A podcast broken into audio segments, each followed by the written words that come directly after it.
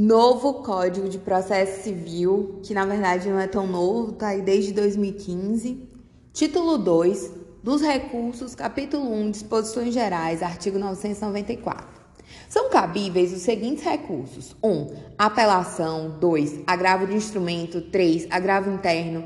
4. Embargos de declaração. 5. Recurso ordinário. 6. Recurso especial. 7. Recurso extraordinário. 8. Agravo em recurso especial ou extraordinário. 9. Embargos de divergência. Artigo 995. Os recursos não impedem a eficácia da decisão, salvo disposição legal ou decisão judicial em sentido contrário. Parágrafo único.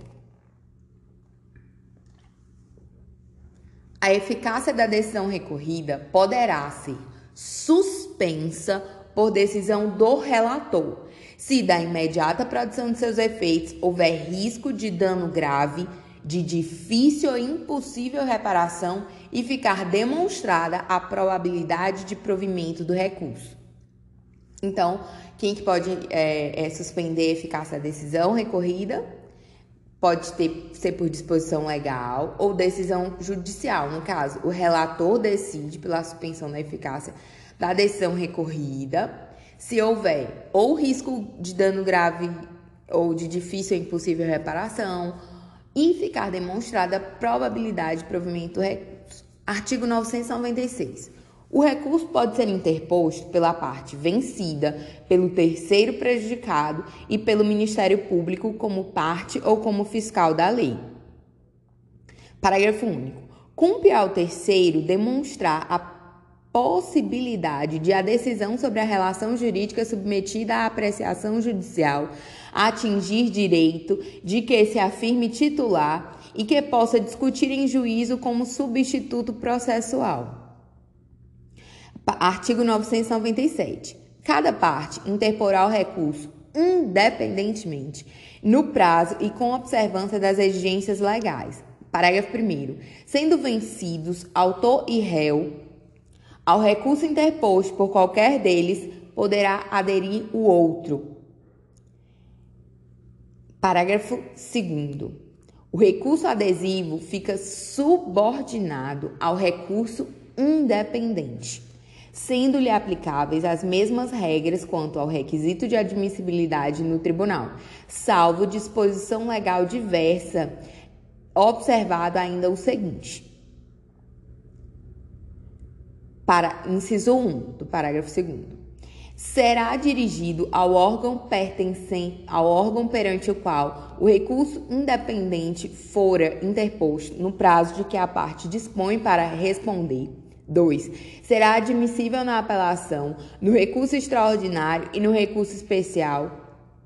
3. Não será conhecido se houver divergência perdão, não será conhecido se houver desistência do recurso principal ou se ele for considerado inadmissível. Então, só para fixar, existe recurso adesivo na apelação, no RESP e no RE. Não existe recurso adesivo no agravo de instrumento, no ROC e nos outros recursos. Ele é subordinado ao recurso principal e se houver desistência do principal, ele não será conhecido. Também não será conhecido se ele for inadmissível. Artigo 998. O recorrente poderá, a qualquer tempo, sem anuência do recorrido ou dos litisconsortes, desistir do recurso. Parágrafo único do 998. A desistência do recurso não impede a análise da questão cuja repercussão geral já tenha sido reconhecida e daquela objeto de julgamento dos recursos extraordinários e especiais repetitivos. Então, ainda a desistência ela independe de anuência e ela pode ser feita a qualquer tempo. Só que ela, ela não impede a análise da questão afetada a repercussão geral repercussão geral já reconhecida. E também é, RE e RESP repetitivos também não ficam impedidos. Artigo 999. A renúncia ao direito de recorrer independe da aceitação da outra parte. Assim como a desistência, a renúncia ao direito de recorrer independe de anuência. Artigo 1000. A parte que aceitar expressa ou tacitamente a decisão não poderá recorrer. Parágrafo único. Considere-se a aceitação tácita a prática sem nenhuma reserva de ato incompatível com a vontade de recorrer. Então, a, a, a prática de ato incompatível com a vontade de recorrer, sem nenhuma reserva, considera-se aceitação tácita. Artigo 1001. Dos despachos não cabe recurso. Artigo 1002. Despachos são decisões sem conteúdo, são atos sem conteúdo decisório. Artigo 1002. A decisão poderá ser impugnada no todo ou em parte. Artigo 1003. O prazo para interposição de recurso conta-se da data em que os advogados, a sociedade de advogados, a advocacia pública, a defensoria pública ou o Ministério Público são intimados da decisão. Parágrafo 1. Os sujeitos previstos no CAPT considerar-se-ão intimados em audiência quando nesta for proferida a decisão. Parágrafo 2. Aplica-se o disposto no 231, incisos 1 a 6 ao prazo de interposição de recurso pelo réu contra a decisão proferida anteriormente à citação. O artigo 231 do Código Civil, ele fala é, sobre o dia do começo do prazo. E aí ele fala que é 1, um, inciso 1, um, salvo disposição legal em sentido diverso, inciso 1, um, da data da juntada dos autos, é, do aviso de recebimento, quando a citação e intimação for pelo, pelo correio. 2. A data de juntada da petição, a data de juntada aos autos do mandado cumprido, quando a citação for por oficial de justiça. 3. Da data da ocorrência da citação ou da intimação, quando ela se der por ato do escrivão ou chefe de secretaria. 4 o dia útil seguinte ao fim da dilação assinada pelo juiz, quando a citação ou intimação for por edital. Quinto, do dia útil seguinte à consulta ao teor da citação ou intimação ou ao término do prazo para que a consulta se dê quando a citação ou intimação for eletrônica. Sexto, a data da juntada da comunicação de que trata o 232 ou, não havendo essa, a data da juntada da carta aos autos de origem devidamente cumprida, quando citada ou a intimação se realizar em cumprimento de carta. Seguindo para o parágrafo 3 do 1003. No prazo para interposição de recurso, a petição será protocolada em cartório ou conforme as normas de organização judiciária, ressalvado o disposto em regra especial. Parágrafo 4 para aferição da tempestividade do recurso remetido pelo correio, será considerada como data de interposição a data de postagem. Parágrafo 5. Excetuados os embargos de declaração, o prazo para interpor os recursos e para responder-lhes é de 15 dias. Então, excetuando os embargos de declaração, que o prazo é de cinco dias no, no, para o processo civil e também no juizado especial, no processo criminal, que tem nada a ver, mas eu tô lembrando, é dois dias. Então, o prazo para interpor os recursos cíveis, cíveis é 15 dias. Parágrafo 6. O recorrente comprovará a ocorrência de feriado local no ato de interposição do recurso. Artigo 1004. Se, durante o prazo para a interposição do recurso, sobrevier o falecimento da parte ou de seu advogado ou ocorrer motivo de força maior que suspenda o curso do processo, será tal prazo restituído em proveito da parte do herdeiro, do sucessor ou contra quem começar a correr depois da, da, depois da intimação. Então, no caso, se ocorrer morte da parte, morte do advogado, motivo de força maior que suspenda o processo, o prazo vai ser restituído em proveito da parte do herdeiro, do sucessor contra quem começar a correr no novamente depois da intimação. Se durante o prazo do, da interposição do recurso ocorrer morte da parte, morte do advogado ou motivo de força maior que suspenda o processo. Então vamos lá, artigo 1005. O recurso interposto por um dos litisconsortes a todos aproveita. Recurso de um dos litisconsortes a todos aproveita, salvo se distintos ou opostos seu seus interesses. Parágrafo único. Havendo solidariedade passiva, o recurso interposto por um devedor aproveitará aos demais, aos outros, quanto às defesas opostas ao credor que lhes, ao credor lhes forem comuns. Então, é, lides consortes o recurso interposto por um a todos aproveita, salvo interesses opostos ou diversos. Solidariedade passiva também se aproveita quanto as de defesas é, opostas ao credor forem comuns. Artigo 1006. Certificado trânsito em julgado, com menção expressa da data de sua ocorrência, o escrivão ou chefe de secretaria, independente de despacho, providenciará a baixa dos autos ao juízo de origem no prazo de cinco dias. Artigo 1007. No ato de interposição de recursos, o recorrente comprovará, quando exigido pela legislação pertinente, o respectivo preparo, inclusive porto de, de remessa e retorno, sob pena de deserção. Parágrafo 1. São dispensados de preparo, inclusive porte de remessa e retorno, os recursos interpostos pelo Ministério Público da União, pelo Distrito Federal, pelos estados, pelos municípios e suas respectivas autarquias e pelos que gozem de isenção legal. Parágrafo 2.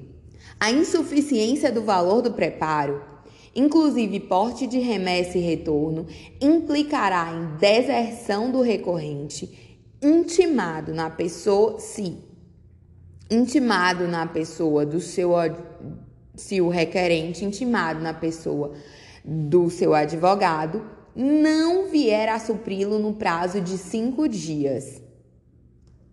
Parágrafo 3. É dispensado o recolhimento de porte de remessa e retorno nos processos cujos autos sejam eletrônicos. Então, processo eletrônico não é dispensado do pagamento de porte de remessa e retorno.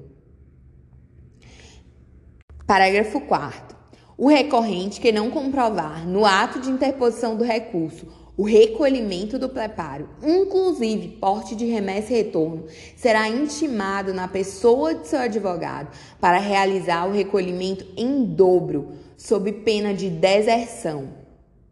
Então, se o recorrente não comprovar no ato de seu recurso recolhimento de preparo, inclusive porte de remessa e retorno, ele vai, recolher, ele vai ser intimado na pessoa do seu advogado para recolher em dobro. Parágrafo 5 é vedada a complementação se houver insuficiência parcial do preparo, inclusive porte de remessa e retorno, no recolhimento realizado na forma do parágrafo 4 que é quando ele não comprovar no ato de interposição, e aí quando ele é intimado na pessoa do advogado, ele para recolher em dobro, é, ele recolher de forma insuficiente. Nesse caso, é vedada a complementação. Parágrafo 6. Provado o recorrente, provando o recorrente justo impedimento, o relator relevará a pena de deserção por decisão irrecorrível, fixando-se o prazo de cinco dias para é, efetuar o preparo. Parágrafo 7. O equívoco no preenchimento o equívoco no preenchimento da guia de custas não implicará aplicação de pena de deserção, cabendo ao relator, na hipótese de dúvida quanto ao recolhimento, intimar o recorrido no prazo de cinco dias. Artigo 1008. O julgamento proferido pelo tribunal subsistirá a decisão impugnada no que tiver sido objeto de recurso. Substituirá, perdão, a decisão impugnada no que tiver sido objeto de recurso. Então, a decisão do tribunal é substitutiva é, naquilo que tiver sido objeto de recurso. Aqui, só para fixar, o 1007 fala do preparo, porte de remessa e retorno. Eles devem ser recolhidos no ato de interposição do recurso, eles devem ser comprovados no ato de interposição do recurso, sob pena de deserção. São dispensados de porte de remessa e retorno e preparo, são dispensados de tudo, o Ministério Público, a União, DF, Estados, Municípios e respectivas autarquias. É, e também quem goze de algum tipo de isenção legal. Se o preparo é, for insuficiente, deverá ocorrer intimação para suprir no prazo de cinco dias. Se o recorrente não comprovar nada, não é que foi insuficiente, ele não comprovou, ele vai ser intimado para recolher em dobro. E é vedada, sob pena de deserção, e é vedada a complementação na insuficiência nesse caso. É, Outra coisa que é importante lembrar é que se ele tiver justo impedimento, o, o pode ser desconsiderado a, a, a pena de deserção e fixado um prazo para efetuar o preparo, um prazo de cinco dias.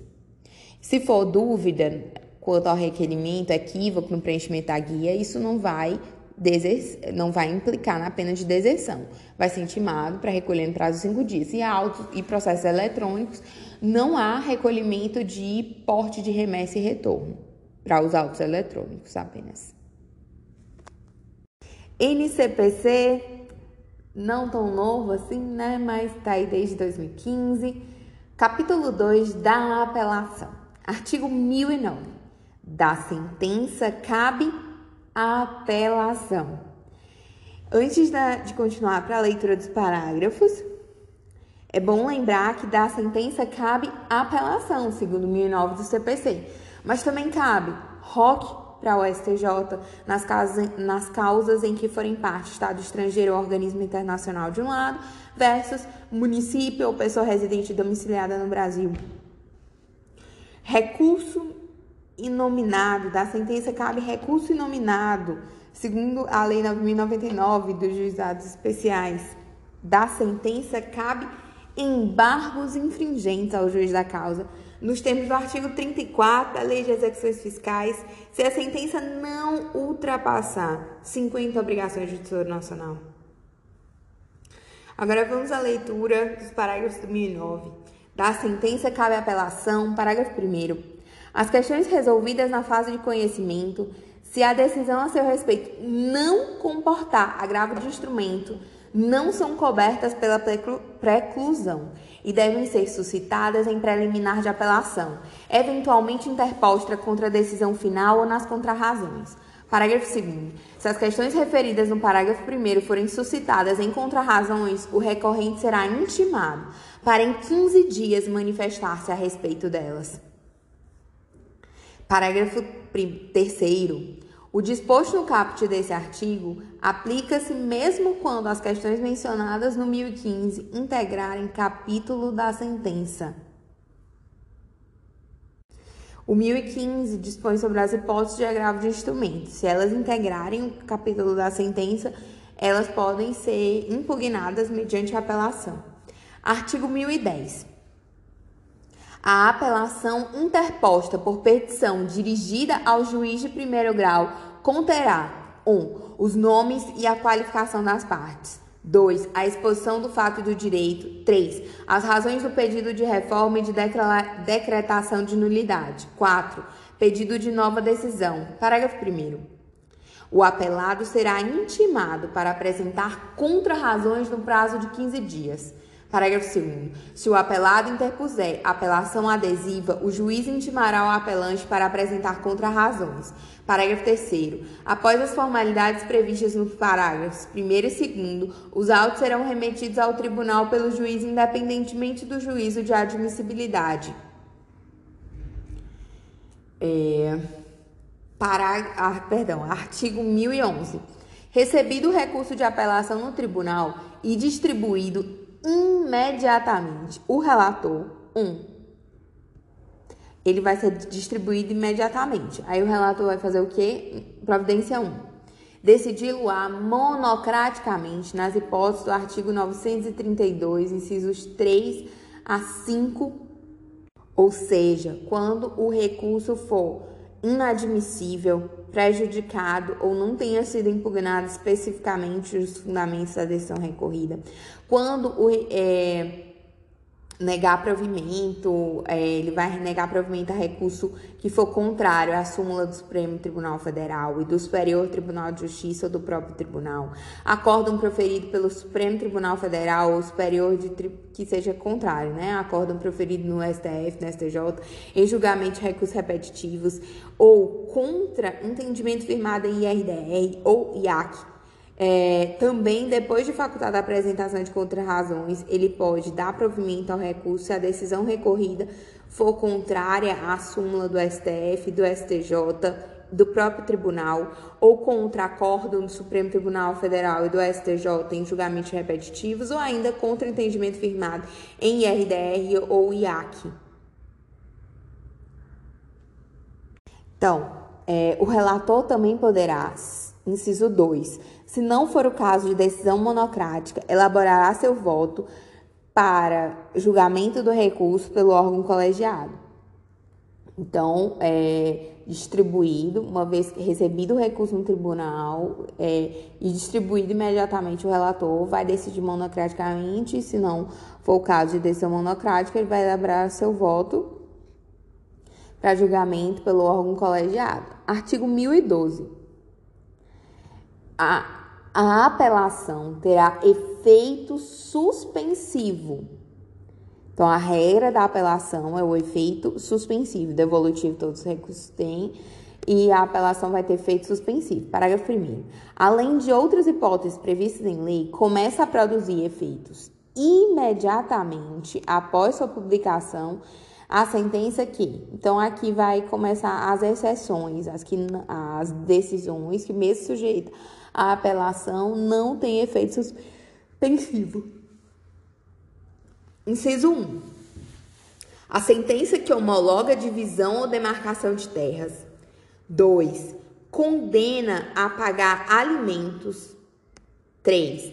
Extingue-se sem resolução de mérito ou impugna os embargos do executado ou julga improcedente, perdão, os embargos do executado. 4. Julga procedente o pedido de instituição de arbitragem. Inciso 5. Confirma, concede ou revoga a tutela provisória. Também não tem efeito suspensivo. Decreta a interdição. A sentença que decreta a interdição, ela, ainda que sujeita à apelação, ela não tem efeito suspensivo.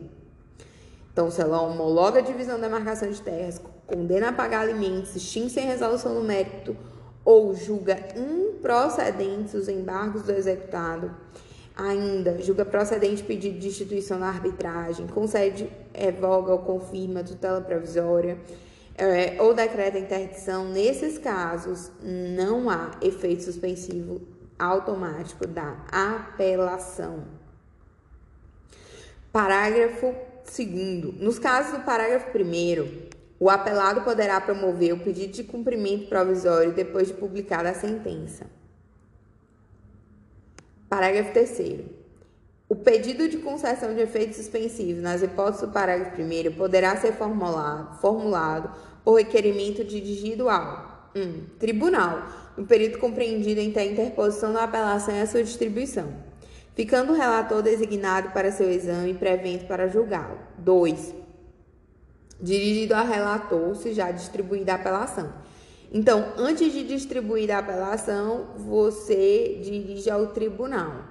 E depois de distribuir a apelação, você dirige direto ao relator o pedido de efeito de concessão de efeito suspensivo nas hipóteses em que ele não é não tem efeito suspensivo automático, as hipóteses do parágrafo 1 de 2012. Parágrafo 4 nas hipóteses do parágrafo 1, a eficácia da sentença poderá ser suspensa pelo relator se o apelante demonstrar probabilidade de provimento do recurso ou, se sendo relevante a fundamentação, houver risco de dano grave ou de difícil reparação. Nesses casos, é possível a concessão do efeito suspensivo. É, artigo 1013. A apelação devolverá ao tribunal o conhecimento da matéria impugnada. Parágrafo 1. Serão, serão, porém, objeto de apreciação e julgamento pelo tribunal todas as questões suscitadas e discutidas no processo, ainda que não tenham sido solucionadas, desde que relativas ao capítulo impugnado. Então, a apelação ela devolve ao tribunal o conhecimento da matéria impugnada, mas são, é objeto da apreciação é, e julgamento todas as questões suscitadas e discutidas no processo, ainda que não tenham sido solucionadas, desde que relativas ao capítulo impugnado. Parágrafo 2. Quando o pedido ou a defesa tiver mais de um fundamento, o juiz e o juiz acolher apenas um deles, a apelação devolverá ao tribunal o conhecimento dos demais. Parágrafo 3. Se o processo estiver em condições de imediato julgamento, o tribunal deve decidir desde logo o mérito quando.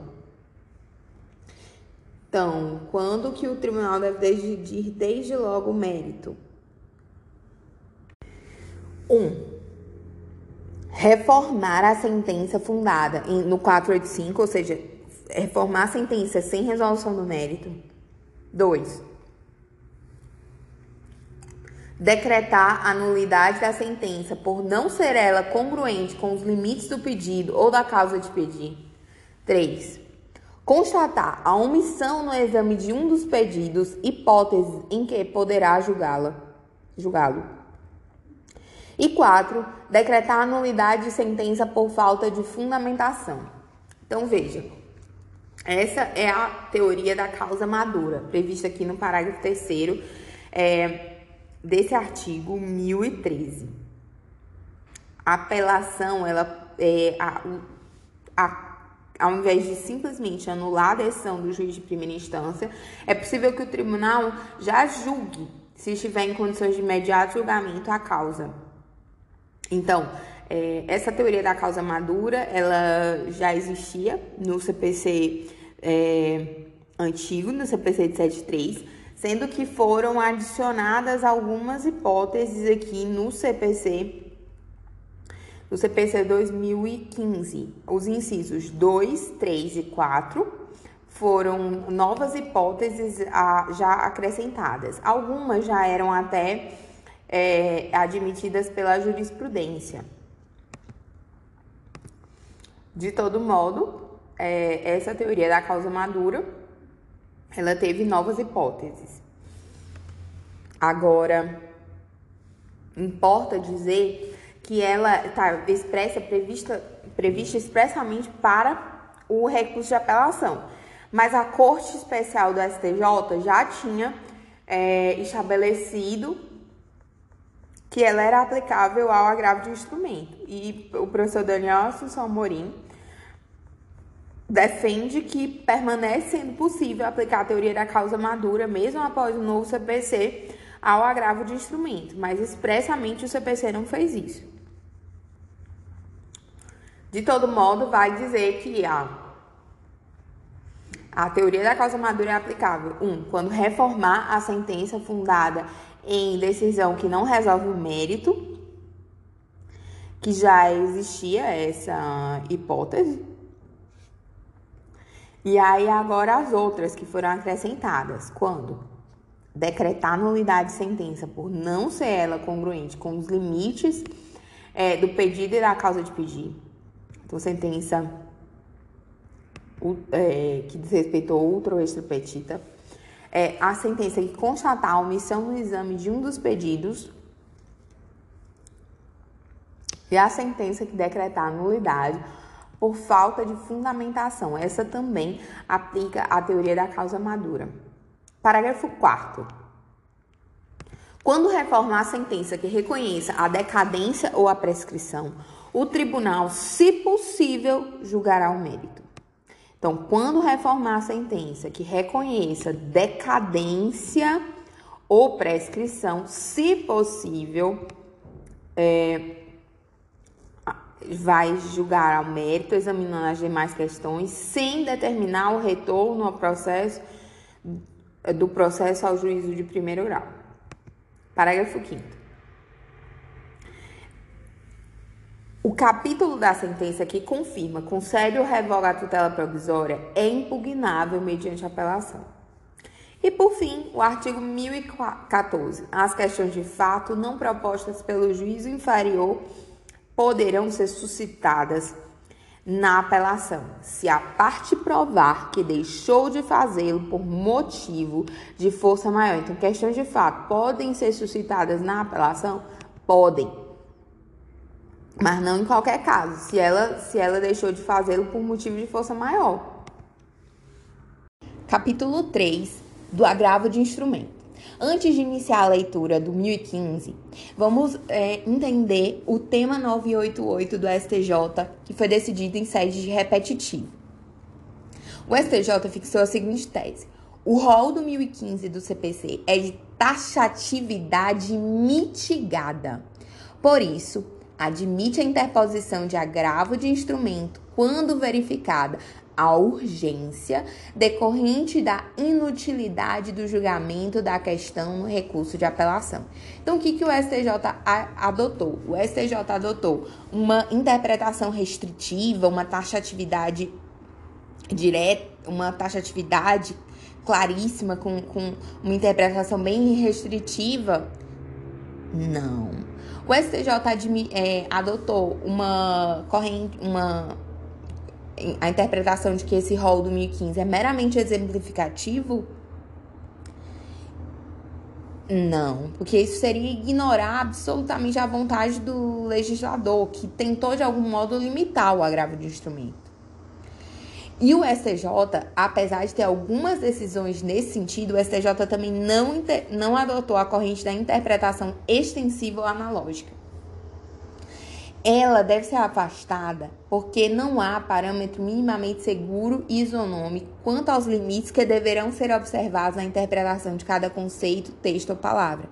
Além disso, o uso dessas técnicas hermenêuticas não será suficiente para abarcar todas as situações em que a questão deve ser examinada de imediato. Um exemplo é a decisão que indefere o segredo de justiça. Não há nenhum outro inciso, não há nenhum inciso do 2015 no qual se possa aplicar essa hipótese. É, a decisão que indefere o segredo de justiça. Mas indeferir o segredo de justiça não traz uma, um risco, uma inutilidade posterior na decisão?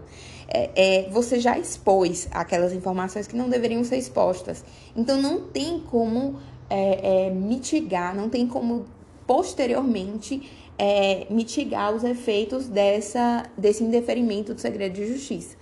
Mas os incisos do 1015, nenhum se relaciona com o segredo de justiça. Segredo de justiça não é mérito do processo. Segredo de justiça não é, é sei lá, não é rejeição à alegação de convenção de arbitragem, não tem a ver com incidente de consideração da personalidade jurídica, é, exibição de documento, gratuidade de justiça, não tem nada a ver com o rol do 1015. Então, o STJ pegou e criou essa hipótese. A ministra Nancy Andride, ela disse que o objetivo do legislador foi de prever um rol taxativo, e isso deve ser, na medida do possível, respeitado. No entanto, trata-se de uma taxatividade que deve ser suavizada por uma cláusula adicional de cabimento. E qual é essa cláusula? É a urgência. A urgência e, e, que é verificada na inutilidade do julgamento da questão no recurso de apelação. Então, se, esse, se a não apreciação via agravo de instrumento implica em uma inutilidade futura de julgamento de apelação, então deve ser cabível o agravo de instrumento. Aí tem algumas hipóteses de cabimento, por exemplo, cabe é, o cabe agravo de instrumento para impugnar a decisão que define a competência. É, cabe, é, em regra, cabe agravo de instrumento nas hipóteses do 1015 é, e excepcionalmente para interposição fora da lista do 1015, desde que é preenchido o requisito objetivo da urgência. É, um exemplo, né, é essa situação que eu falei, que é no caso da definição da competência. A definição da competência é considerada uma questão urgente? Sim. Não é razoável que o processo tramite um juízo incompetente por um longo período e somente por ocasião do julgamento da apelação seja reconhecida a incompetência e determinado retorno dos autos ao juiz competente. Então é muito melhor você decidir logo de início. Outra questão cabe agravo de instrumento contra a decisão que rejeita o pedido das partes para homologar acordo, determinando o prosseguimento do feito. A decisão que deixar de homologar pedido de extinção consensual da LID retrata a decisão interlocutória de mérito a admitir recorribilidade por agravo de instrumento, com fulcro no 1015, inciso 2, informativo 712. Então, cabe agravo de instrumento é, contra a decisão que rejeita o pedido das partes para homologar acordo desse, determinando o prosseguimento feito. Também é cabível agravo de instrumento, segundo o informativo 726, para interposição é, contra decisões que versem sobre o MERI, um mero requerimento de expedição de ofício, para a apresentação ou juntada de documentos ou coisas, independente da menção expressa ao termo exibição ou aos artigos 396 e 404 do CPC 2015. Porque o rol, o inciso 6 do rol 2015 diz que é cabível agravo de instrumento no caso de exibição ou posse de documento ou coisa. Aqui, se tiver um requerimento de exibição de expedição de ofício para apresentação ou juntada de documentos ou coisas, independente de ter o um nome exibição, é cabível sim. É, o informativo 661 diz que é cabível agravo de instrumento é, da decisão interlocutória que versa sobre a exibição de documento em incidente processual, em ação incidental ou ainda em mero requerimento formulado no bojo do processo. Ou seja, cabe é, agravo de instrumento contra decisão que resolve o incidente processual de exibição instaurada em face da parte, ou resolve a ação incidental de exibição instaurada em face do terceiro, ou ainda a decisão interlocutória que aceite ou rejeite mero requerimento formulado no bojo do próprio processo. É, outra hipótese de cabimento jurisprudencial é, no caso, é cabível agravo de instrumento contra decisão interlocutória que defere ou indefere a dinâmica do ônus da prova ou quaisquer outras atribuições do ônus da prova distinta da regra geral. Então, decisão sobre a atribuição do ônus da prova é cabível a agravo de instrumento, a distribuição dinâmica ou quaisquer outras atribuições de ônus da prova distinta da regra geral desde que se opere op iudices e mediante autorização legal.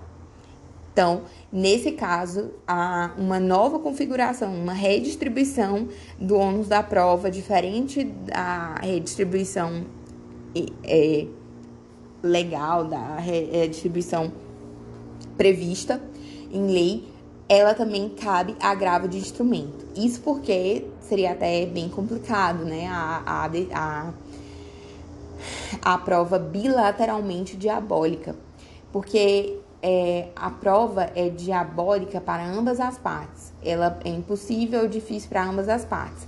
Nesse caso, não pode haver inversão do ônus da prova por conta da prova diabólica.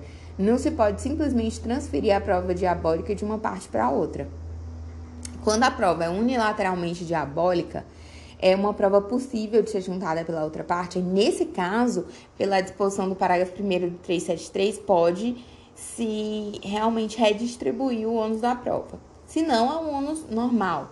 Então, você tem que. Essas questões que discutem a redistribuição do ônus da prova, ela cabe, ela deve ser impugnada via agravo de instrumento.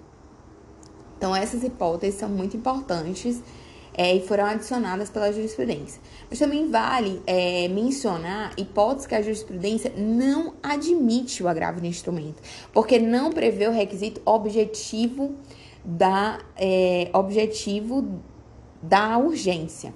Então, não cabe agravo de instrumento, por exemplo, contra a decisão interlocutória que verse sobre instrução probatória.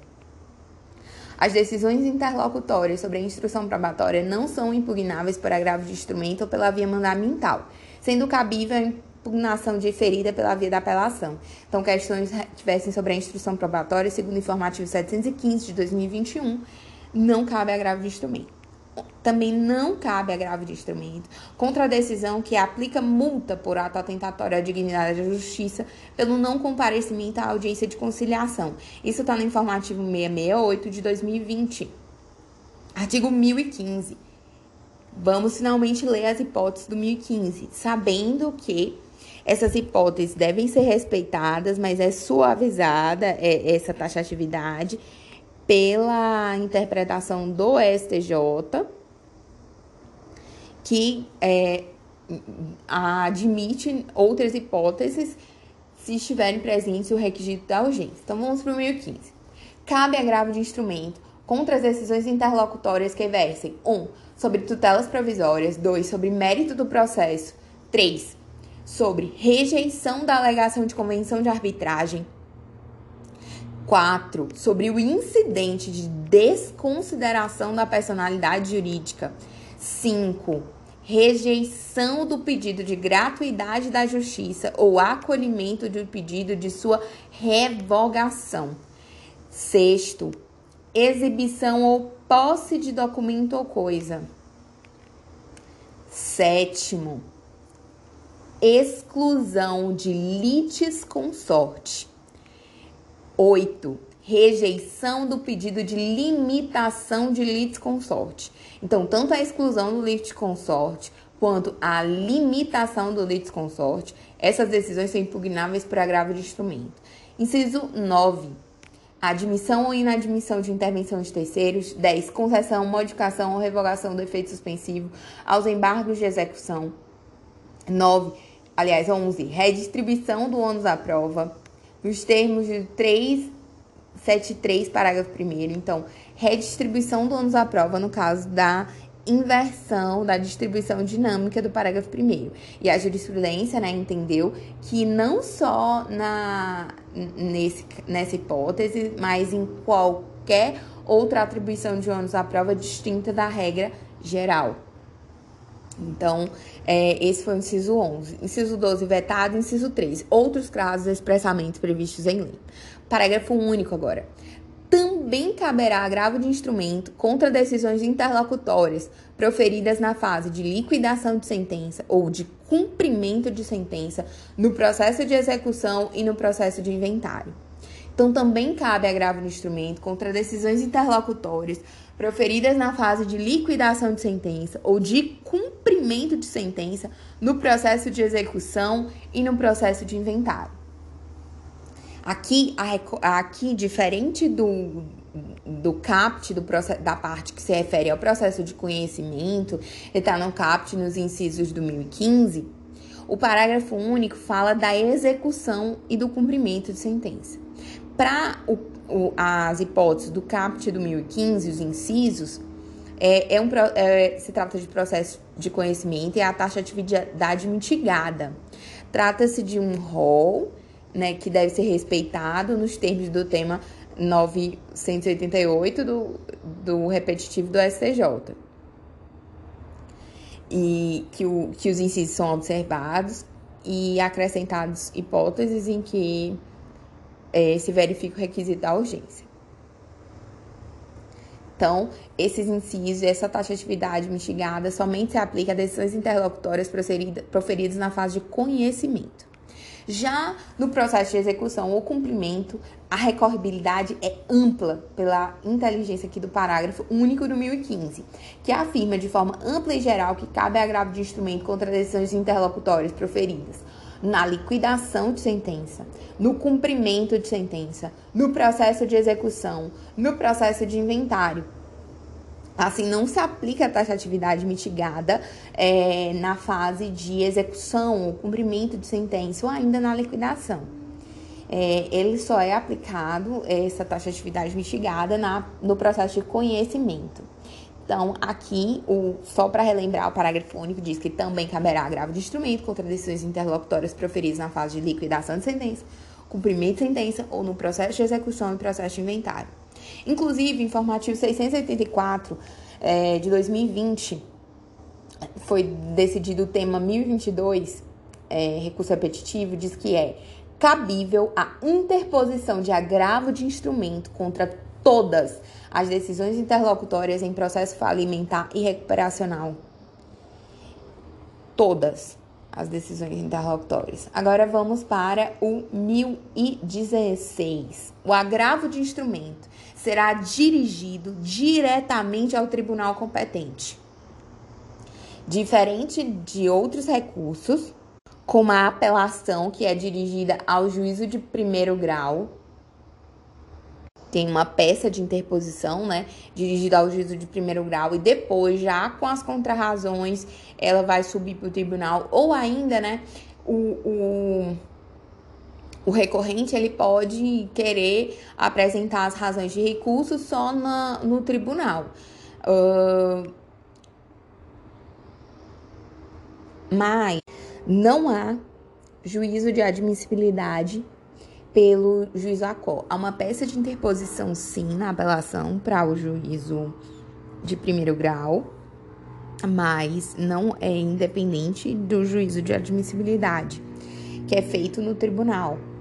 Uh, enfim, existem recursos que têm essa peça de interposição, mas o agravo de instrumento, não. O agravo de instrumento é interposto diretamente no tribunal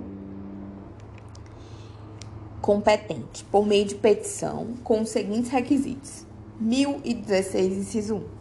Os nomes das partes. 2. A exposição do fato e do direito. 3. As razões do pedido de reforma ou de invalidação da decisão e o próprio pedido. 4. O nome e o endereço completo dos advogados constantes do processo. Artigo 1017. A petição de agravo de instrumento será instruída 1. Um, obrigatoriamente com cópias da petição inicial, da contestação, da petição que ensejou a decisão agravada, da própria decisão agravada, da certidão da respectiva intimação ou outro documento oficial que comprove a tempestividade e das procurações otorgadas aos advogados do agravante e do agravado. 2. Com declaração de inexistência de quais qualquer, qualquer dos documentos referidos no inciso 1, feita pelo advogado agravante sob pena de sua responsabilidade pessoal. 3. Facultativamente com outras peças que o agravante reputar úteis. Parágrafo 1. Acompanhará a petição comprovante de pagamento das respectivas custas e do porte de retorno do agravante é, e do porte de retorno, quando devidos, conforme tabela publicada pelos tribunais. Parágrafo 2. No prazo do recurso, o agravo será interposto por 1. Um, protocolo realizado diretamente no tribunal competente para julgá-lo. 2. Protocolo realizado na própria comarca, seção ou subseção judiciárias. 3. Postagem sobre registro com aviso de recebimento. 4. Transmissão de dados tipo facsímile nos termos da lei. 5. Outra forma prevista em lei. Parágrafo 3. Na falta da cópia de qualquer peça ou, no caso de algum outro vício que comprometa a admissibilidade do agravo de instrumento, deve o relator aplicar o 932, parágrafo único. Intimar, né, para que ele complemente. Parágrafo 4. Se o recurso for interposto por sistema de transmissão de dados tipo é, tipo facsímile, facsímile ou similar. As peças devem ser juntadas no momento do protocolo da petição original. Parágrafo 5 Sendo eletrônicos os autos, dispensam-se as peças referidas nos incisos 1 e 2 do CAPT, que é, é incisos 1 e 2 do caput do, desse artigo, do 1017, que é cópia da petição inicial, da contestação, declaração de inexistência de qualquer dos documentos é, ou declaração de inexistência do, desses documentos, enfim, sob pena de responsabilidade pessoal. Se se tratar de autos eletrônicos, dispensam-se é, essas peças referidas nos incisos 1 e 2 do caput, facultando-se ao agravante anexar outros documentos que entender úteis para a compreensão da controvérsia. Artigo 1018. O agravante poderá requerer a juntada aos autos do processo de cópia da petição do agravo de instrumento, do comprovante de sua interposição e da relação dos documentos que instruíram o recurso. Parágrafo 1. Se o juiz comunicar que reformou inteiramente a decisão, o relator considerará prejudicado o agravo de instrumento. Parágrafo 2. Não sendo eletrônicos os autos, o agravante tomará a providência prevista no CAPT no prazo de três dias a contar da interposição do agravo de instrumento. É... Parágrafo 3. O descumprimento da exigência do parágrafo 2, desde que arguído e provado pelo agravado, importa em inadmissibilidade do recurso de agravo de instrumento Artigo 1019. Recebido o agravo de instrumento no tribunal e distribuído imediatamente, se não for o caso, 932, incisos 4, é, 3 e 4, que o 932, ele fala de obrigações do relator. E aí, no inciso 3, ele fala que o relator ele não vai conhecer do recurso inadmissível prejudicado que não tem impugnado especificamente os fundamentos da decisão. E também ele vai negar provimento a recurso que for contrário à súmula do Supremo Tribunal Federal, Superior Tribunal de Justiça e do próprio tribunal. Acórdão proferido pelo STF STJ em repetitivos, é, entendimento firmado em RDR e AC. Então, se se tratar dessas hipóteses não se aplica. Mas, recebido o agravo de instrumentos, não se tratar é, dessas hipóteses em que o relator vai indeferir já de cara, é, o relator, no prazo de cinco dias, vai: 1. Um, proferir, poderá atribuir efeito suspensivo ao recurso ou deferir em antecipação de tutela, total ou parcial, a pretensão recursal, recursal comunicando sua decisão ao juiz. A, inciso 2. Ordenará a intimação do agravado pessoalmente por conta do aviso de recebimento, quando não tiver procurador constituído, ou pelo Diário da Justiça, ou por carta com aviso de recebimento, dirigida ao seu advogado, para que responda no prazo de 15 dias, facultando-lhe juntar a documentação que entenda necessária ao julgamento do recurso. Espera, de novo. Então, o relator, ele pode é, atribuir, efeito, atribuir efeito suspensivo ou deferir antecipação de tutela total parcial à pretensão recursal, comunicando ao juiz a decisão. Ou ele pode ordenar a intimação do agravado pessoalmente por carta ou aviso de recebimento, quando não tiver procurador constituído pelo, ou pelo Diário da Justiça por carta com aviso de recebimento dirigido ao seu advogado, para que responda no prazo de 15 dias, facultando-lhe a juntada da documentação que entender necessário. 3. O relator também pode, no prazo de 5 dias, determinar a intimação do Ministério Público, preferencialmente por meio eletrônico, quando for o caso de intervenção para que se manifeste no, caso de, no prazo de 15 dias. Artigo 1020. O relator solicitará dia para julgamento em prazo não superior a um mês da intimação do agravado. Prazo não superior a um mês da intimação do agravado tem que solicitar, o relator tem que solicitar dia para julgamento. Capítulo 4 do agravo interno. Artigo 1021. Contra a decisão proferida pelo relator, caberá agravo interno para o respectivo órgão colegiado, observadas quanto ao processamento as regras do regimento interno do tribunal. Parágrafo 1 Na petição de agravo de instrumento, de agravo interno, perdão, na petição de agravo interno, o recorrente impugnará especificadamente os fundamentos da decisão agravada. Então, o recebido o agravo interno, o, embarga, o agravante tem que impugnar especificamente os fundamentos da decisão agravada.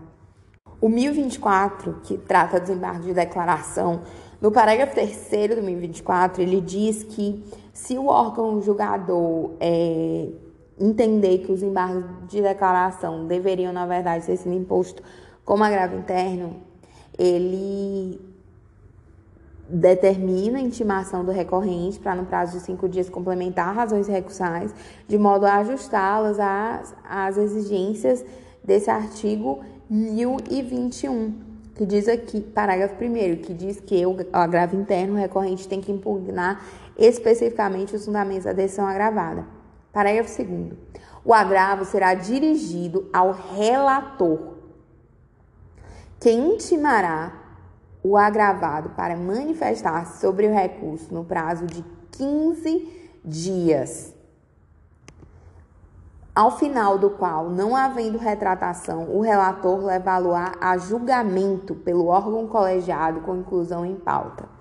Parágrafo 3. É vedado ao relator limitar-se à reprodução dos fundamentos da decisão agravada para julgar improcedente o agravo interno. Parágrafo 4. Quando o agravo interno for declarado manifestamente inadmissível e improcedente em votação unânime, o órgão colegiado em decisão fundamentada condenará o agravante a pagar o agravado a multa fixada entre é, 1 a 5% do valor atualizado da causa. Então, o valor aqui da multa é 1 a 5% do valor da causa. Parágrafo 5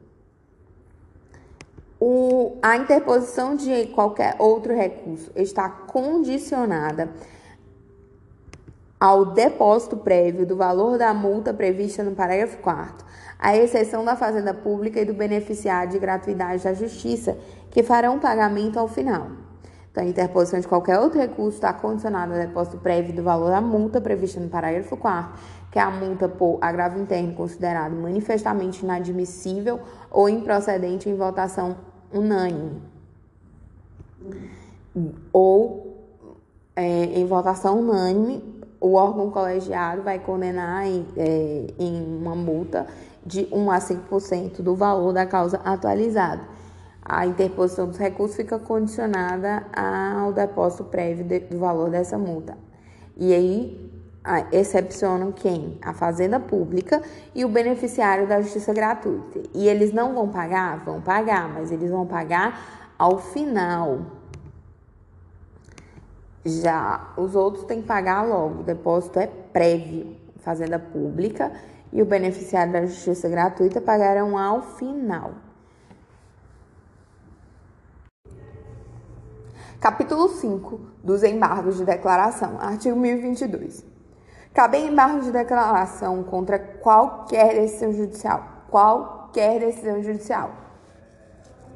Para 1. Um, esclarecer obscuridade ou eliminar contradição. 2 suprir omissão de ponto ou questão sobre a qual deva se pronunciar o juiz de ofício ou a requerimento. 2. Suprir omissão de ponto ou questão sobre a qual deva se pronunciar o juiz de ofício ou a requerimento. E 3. Corrigir erro material. Uh, parágrafo único. Considera-se omissa a decisão que 1. Um, deixe de se manifestar sobre a tese firmada em julgamento de casos repetitivos ou em incidente de assunção de competência aplicável ao caso sob julgamento. E 2. Incorra em qualquer das condutas descritas no 489, parágrafo 1. Artigo 1023. Os embargos serão opostos no prazo de cinco dias em petição dirigida ao juiz com indicação do erro, obscuridade, contradição ou omissões, ou omissão e não se sujeitam a preparo. Parágrafo 1.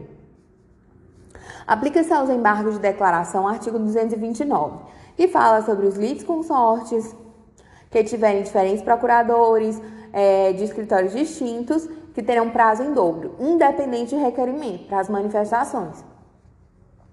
Porém, cessa o contágio do prazo dobro se havendo dois réus, é oferecida a defesa por apenas um deles. Parágrafo 2 de 2023. O juiz intimará o embargado para querendo manifestar-se no prazo de também cinco dias sobre os embargos opostos, caso seu eventual acolhimento implique em modificação da decisão embargada. Artigo 1024. O juiz julgará os embargos em cinco dias. Parágrafo 1. Nos tribunais, o relator apresentará os embargos, de os embargos em mesa na sessão subsequente, proferindo voto e não havendo julgamento nessa sessão, será o recurso é, incluído em pauta automaticamente. Parágrafo 2. Quando os embargos de declaração forem opostos contra a decisão de relator ou outra decisão unipessoal proferida em tribunal, o órgão prolator da decisão embargada decidi-lo-usar monocraticamente. Parágrafo 3. O órgão julgador conhecerá dos embargos de declaração como agravo interno se entender ser este o recurso cabível, desde que determine previamente a intimação do recorrente no prazo de cinco dias complementar as razões recursais de modo a ajustá-las às exigências do 2021. Vou reler aqui o parágrafo 3 de 2024. O órgão julgador conhecerá dos embargos de declaração como agravo interno, se entender ser este o recurso cabível desde que determine previamente a intimação do recorrente, para, se a, para no prazo de cinco dias, complementar razões recursais de modo a ajustá-las ao 1021, parágrafo 1 para, é, parágrafo 4 Parágrafo 4 Caso o acolhimento dos embargos de declaração implique modificação da decisão embargada, o embargado já que já tiver interposto outro recurso contra a decisão originária tem o direito de complementar ou alterar suas razões nos exatos limites da modificação no prazo de 15 dias contados da intimação da decisão de embargos. Então, quando ele foi intimado da decisão de embargos, ele tem um prazo de 15 dias para é, complementar ou alterar as razões recursais no início, no, nos limites da modificação. Caso o acolhimento dos embargos de declaração implique modificação da decisão embargada. Parágrafo 5 Consideram, é, parágrafo 5 aliás, se os embargos de declaração forem rejeitados ou, ou não alterarem a conclusão do julgamento anterior, o recurso interposto pela outra parte antes da publicação do julgamento dos embargos de declaração será processado e julgado independentemente de ratificação. Então, se os embargos forem rejeitados ou não alterarem a conclusão do julgamento anterior, o recurso interposto será processado e julgado independente de ratificação. Para artigo 1025. Consideram-se incluídos no acórdão os elementos que o embargante suscitou para fins de pré-questionamento. Ainda que os embargos de declaração sejam inadmitidos ou rejeitados, caso o Tribunal Superior considere existente erro, omissão, contradição ou obscuridade. Parágrafo artigo 1026. Os embargos de declaração não possuem efeito suspensivo. Então, eles não possuem efeito suspensivo e interrompem o prazo para interposição de recurso. Os embargos de declaração, eles interrompem o prazo para a apresentação de recurso, para interposição de recurso, e eles não possuem efeito suspensivo. Artigo, a parágrafo 1 quer dizer. É, a eficácia da decisão monocrática ou colegiada poderá ser suspensa pelo respectivo juiz ou relator, se demonstrada a probabilidade de provimento do recurso ou sendo relevante a fundamentação se houver risco de dano grave ou de difícil reparação. Parágrafo 2 quando manifestamente protelatórios os embargos de declaração, o juiz ou tribunal em decisão fundamentada, condenará o embargante a pagar ao embargado multa não excedente a 2% sobre o valor atualizado da causa. Então, é, o embargante será condenado a pagar a multa. E qual o valor da multa? É um valor que não supere 2% sobre o valor atualizado da causa quando manifestamente protelatórios os embargos, multa.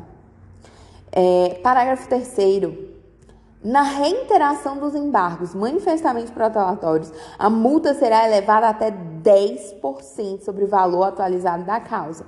Então, o limite do, da multa por embargos manifestamente protelatórios, ela é, em regra, 2%. Mas, se houver reiteração dos embargos declarados manifestamente protelatórios, dos embargos de declaração manifestamente protelatórios, a multa será elevada até 10% sobre o valor atualizado da causa. E a interposição de qualquer recurso ficará condicionada ao depósito prévio do valor da multa, à exceção da Fazenda Pública e do beneficiário da Justiça Gratuita que recolherão ao final.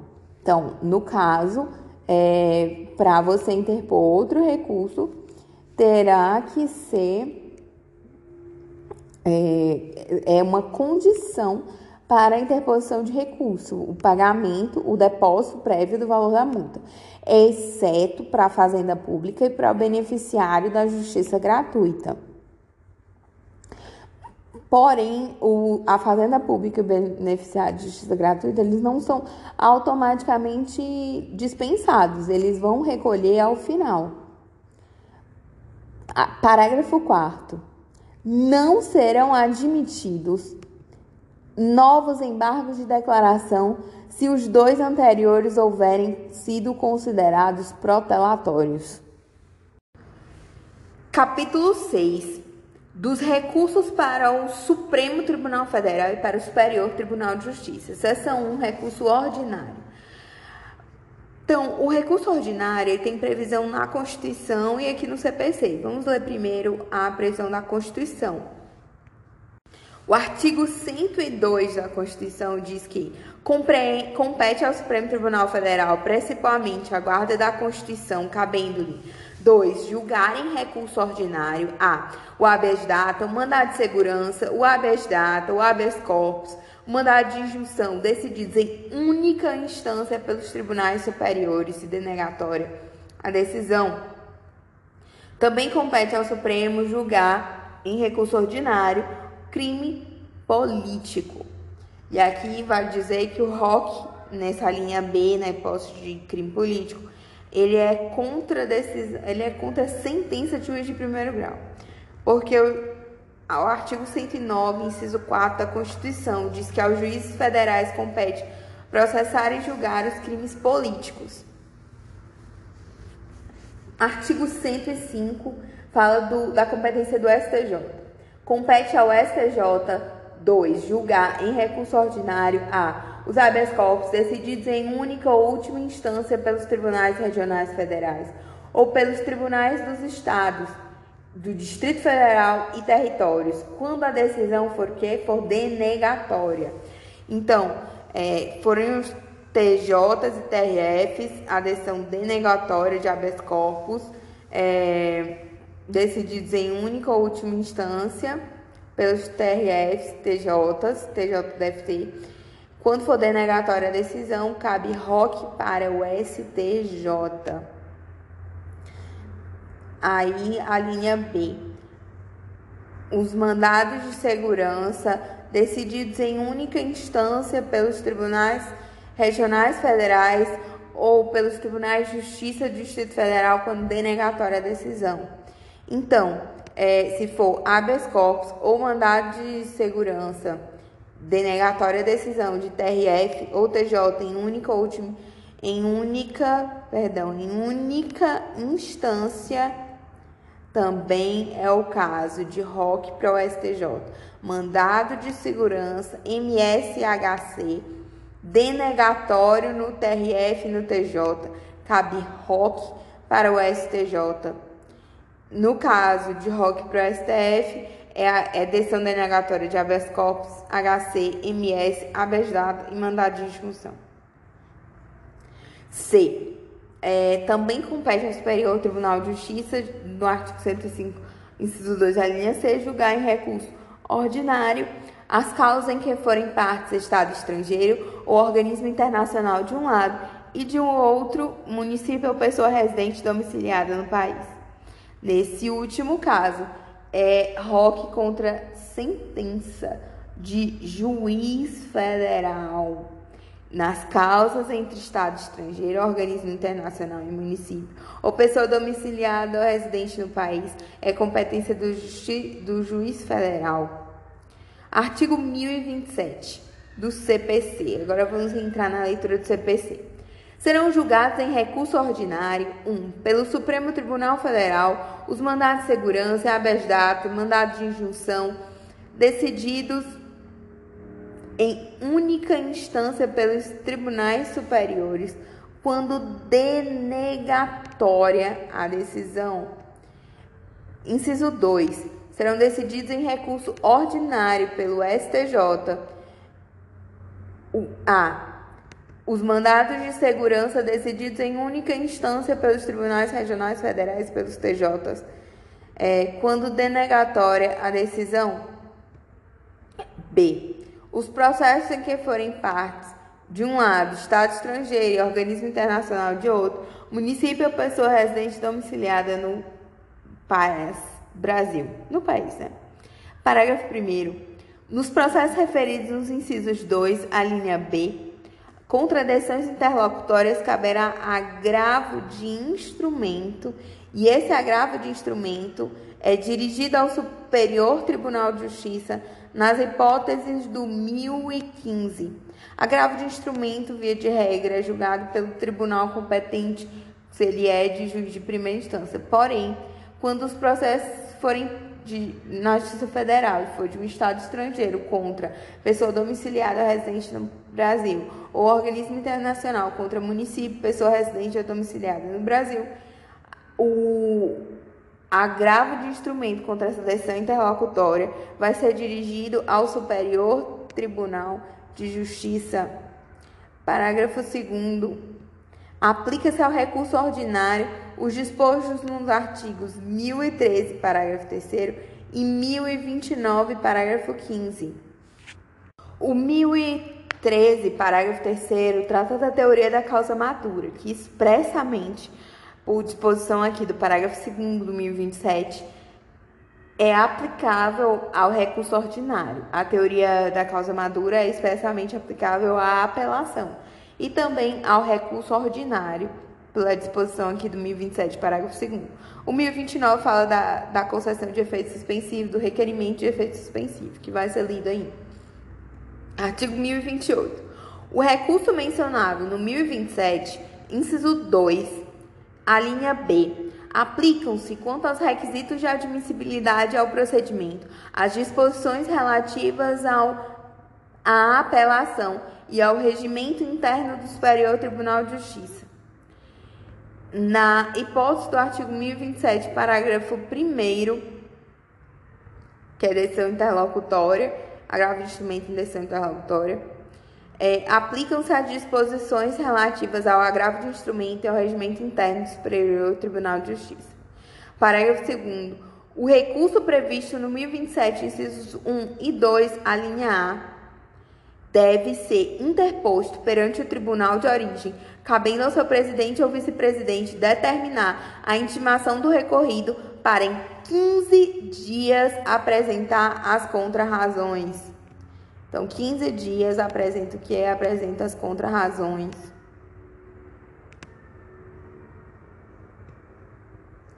Parágrafo 3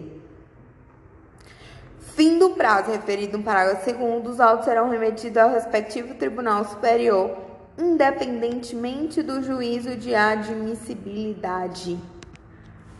Você abre prazo para apresentar as contrarrazões e já envia o recurso, o ROC, para o Tribunal Superior, independente do juízo de admissibilidade.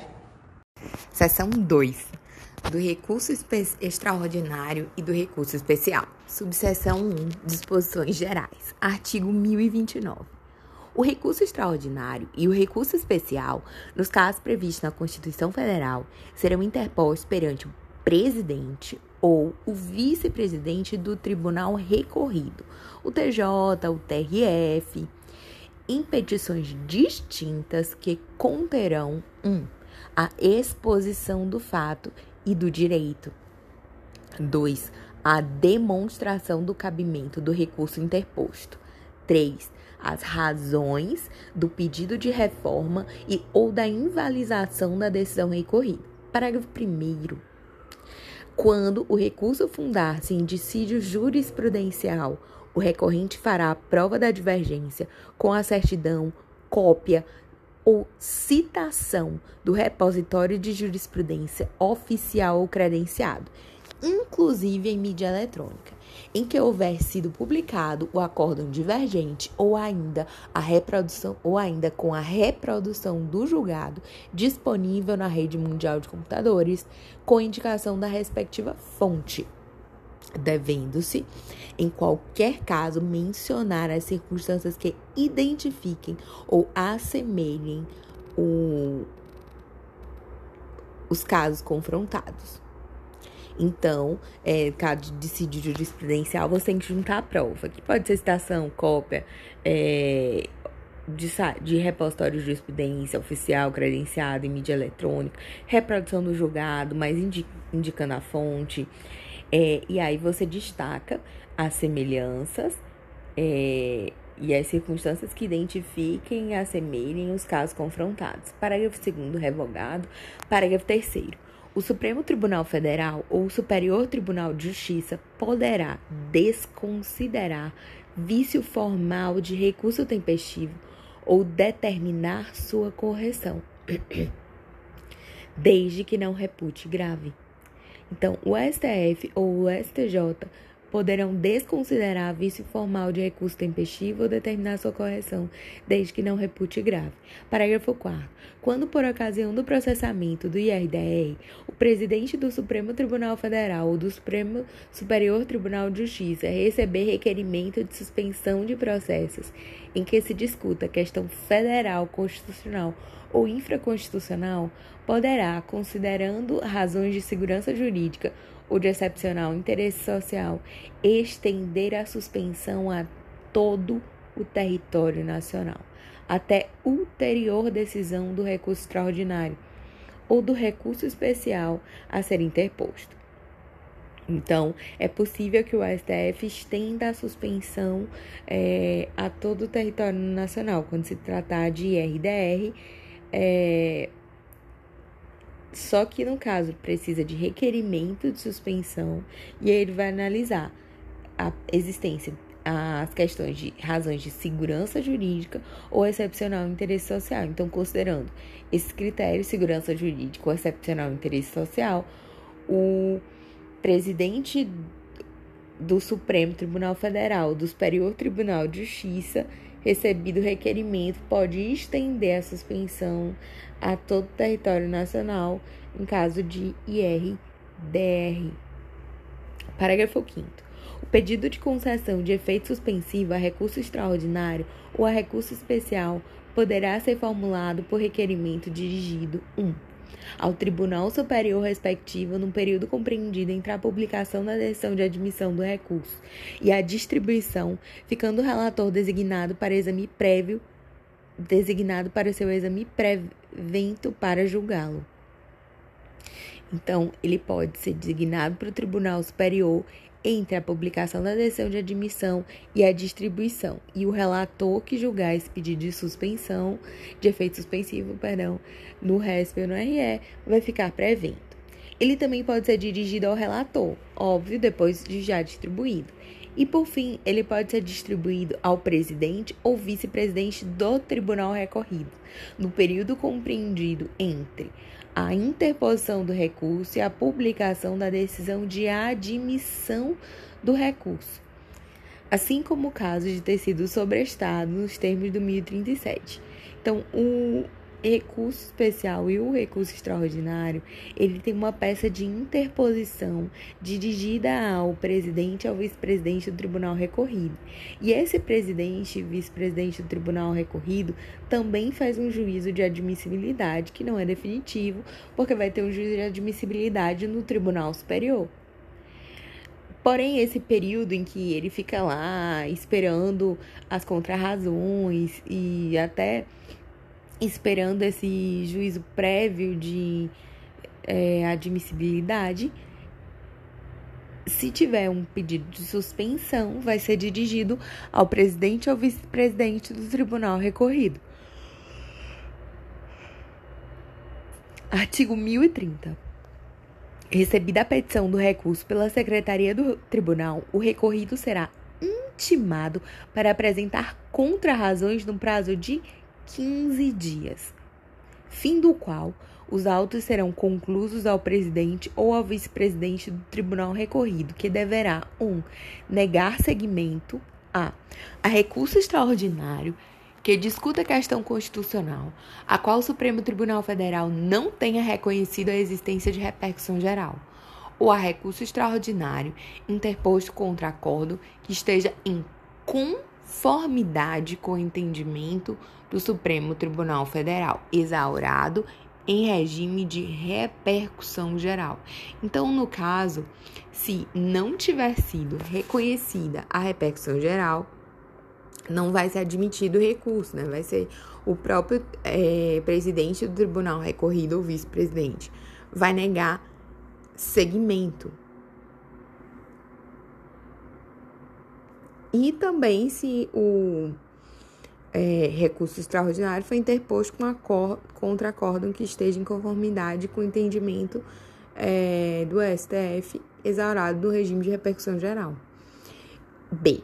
Ele também pode negar seguimento, presidente ou vice-presidente do tribunal recorrido, ele também pode negar seguimento a recurso extraordinário, recurso especial interposto contra acórdão que esteja em conformidade com o entendimento do STF ou do STJ, é, exaurado no regime de recursos repetitivos, no julgamento de recursos repetitivos. 2. Também é função do presidente e vice-presidente do tribunal recorrido encaminhar o processo ao órgão julgador para realização de juízo de retratação se o acórdão recorrido divergir de entendimento do Supremo Tribunal Federal. Então, se o acórdão divergir do entendimento do STF ou do STJ, o presidente ou vice-presidente do tribunal vai é, encaminhar o processo para o juízo de retratação. 3 sobrestar, também é função do presidente e do vice-presidente do tribunal recorrido, sobrestar o recurso que versa sobre controvérsia de caráter repetitivo ainda não decidida pelo STF ou pelo Superior Tribunal de Justiça, conforme se trate de matéria constitucional ou infraconstitucional. 4. Selecionar o recurso como representativo de controvérsia constitucional ou infraconstitucional nos termos do parágrafo 6 do 1036. Quinto, realizar juízo de admissibilidade e, se positivo, remeter o feito ao Supremo Tribunal Federal ou ao Superior Tribunal de Justiça, desde que a.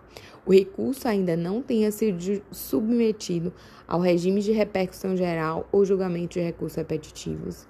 B. O recurso tenha sido selecionado como representativo de controvérsia. C o tribunal recorrido tenha refutado o juízo de retratação. Então, é, o presidente e o vice-presidente, ele também realiza o juízo de admissibilidade nessas condições aí. Parágrafo 1 da decisão de inadmissibilidade proferida com fundamento no inciso 5 que é o juiz de admissibilidade, no caso de tribunal recorrido tenha refutado o juízo de retratação, ou tenha sido, o recurso tenha sido selecionado como representativo e controvérsia, ou ainda o recurso tenha sido é, submetido ao regime da repercussão geral ou julgamentos repetitivos, caberá agravo ao Tribunal Superior. Então, no caso da análise do juiz de retratação, caberá agravo ao Tribunal Superior, nos termos do 1042. Parágrafo 2. Da decisão proferida com fundamento nos incisos 1 e 3, caberá agravo interno do 1021. Então, se for juízo de admissibilidade, cabe agravo ao Tribunal Superior, é, agravo para destrancar, digamos assim, o recurso.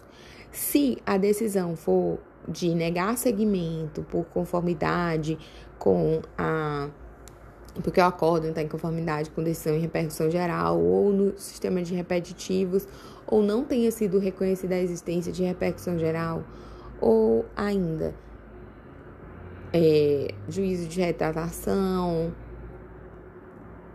nos casos dos incisos 1 a 3, caberá agravo interno nos termos do 1021. Artigo 1031. Na hipótese de interposição conjunta de recurso extraordinário e recurso especial, os autos serão remetidos ao Superior Tribunal de Justiça. Parágrafo 1.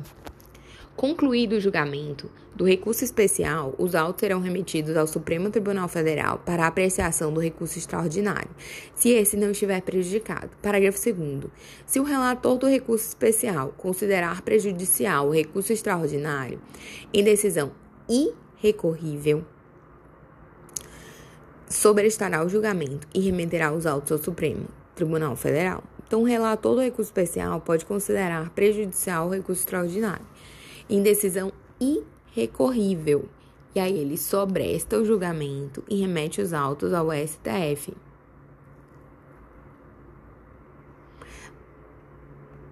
Parágrafo 3. Na hipótese do parágrafo 2, se o relator do recurso extraordinário em decisão irrecorrível rejeitar a prejudicialidade, devolverá os autos ao Supremo Superior Tribunal de Justiça para o julgamento do recurso especial.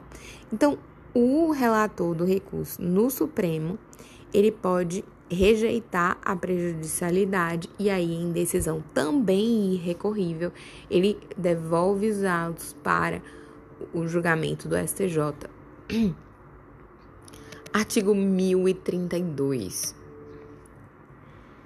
Se o relator no Superior Tribunal de Justiça entender que o recurso especial versa sobre questão constitucional, deverá conceder o prazo de 15 dias para que o recorrente demonstre a existência de repercussão geral e se manifeste sobre a questão constitucional. Parágrafo único. Cumprida a diligência de que trata o CAPT, o relator remeterá o recurso ao Supremo Tribunal Federal, que, em juízo de admissibilidade, poderá devolvê-lo ao Superior Tribunal de Justiça. Artigo 1033. Se o Supremo Tribunal Federal considerar como reflexa a ofensa à Constituição Federal no recurso extraordinário, poderá, por pressupor a revisão de interpretação de lei federal ou de tratado, remetê-lo-á ao Superior Tribunal de Justiça para julgamento como recurso especial então aqui a gente vê a presença da fungibilidade. Se o STF considerar reflexa a ofensa à Constituição no recurso extraordinário, ele vai remeter ao STJ para julgamento como recurso especial. É, se o STJ perceber que trata-se de questão constitucional, ele vai conceder o prazo de 15 dias para que o recorrente demonstre a existência de repercussão geral e se manifeste sobre a questão constitucional. Também há o caso em que de prejudicialidade. Se o STJ entender que a questão constitucional é prejudicial, ele vai remeter em decisão irrecorrível ao STJ, à STF. Só que o STF também faz um juízo de admissibilidade, a decisão do STF de rejeitar ou de rejeitar a prejudicialidade é irrecorrível e pode ser devolvido para o STJ. Artigo 1034. Admitido recurso extraordinário ou recurso especial, o Supremo Tribunal Federal ou o Superior Tribunal de Justiça julgará o processo aplicando o direito. Parágrafo único. Admitido recurso extraordinário ou recurso especial por um fundamento, devolve-se ao Tribunal Superior o conhecimento dos demais fundamentos para a solução do capítulo impugnado. Artigo 1035. O Supremo Tribunal Federal, em decisão irrecorrível, não conhecerá do recurso extraordinário quando a questão constitucional nele versada não estiver, não tiver repercussão geral nos termos desse artigo. Então, o Supremo Tribunal Federal, é, em decisão irrecorrível, não vai conhecer do recurso extraordinário quando a questão constitucional nele versada não tiver repercussão geral nos termos desse artigo. Parágrafo 1. Para efeito da repercussão geral, será considerada a existência ou não de questões relevantes do ponto de vista econômico, político, social ou jurídico. Econômico, político, social ou jurídico que ultrapassem os interesses subjetivos do processo. Então tem que ultrapassar os interesses subjetivos do processo. O que, que é repercussão geral? Existem ou não questões relevantes do ponto de vista econômico, político, social ou jurídico que ultrapassem os interesses subjetivos das partes. Parágrafo 2. O recorrente deverá demonstrar a existência de, é, de repercussão geral para apreciação exclusiva pelo Supremo Tribunal Federal. Haverá repercussão geral sempre que o recurso impugnar acórdão que 1. Um, contrarie súmula ou jurisprudência do Supremo Tribunal Federal. Haverá repercussão geral sempre que o recurso é, tenha reconhecido, o 2 está revogado, 3, tenha reconhecido a inconstitucionalidade de tratado ou lei federal nos termos do artigo 97 da Constituição Federal. Então, quando que é presumida a repercussão geral? Quando contrarie súmula ou jurisprudência dominante de tribunal superior, quando é,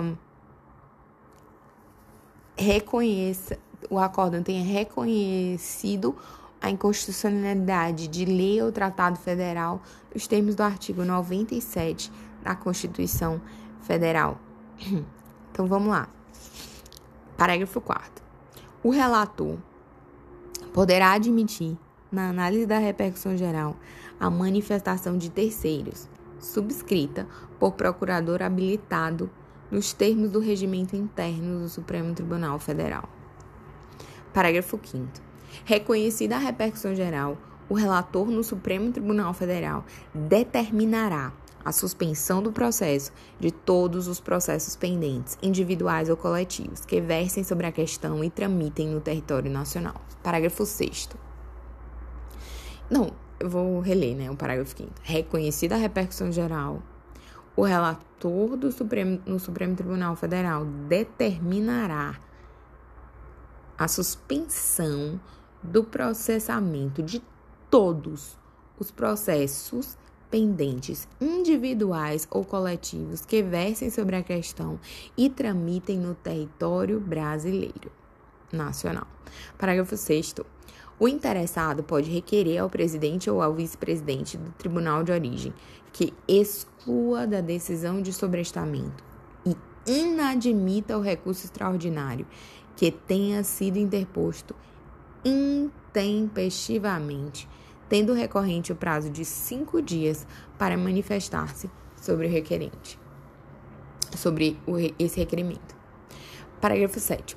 Da decisão que indeferir o requerimento no parágrafo 6 ou que aplicar entendimento firmado em regime de repercussão geral ou em julgamento de recursos repetitivos, caberá agravo, que agravo, agravo interno.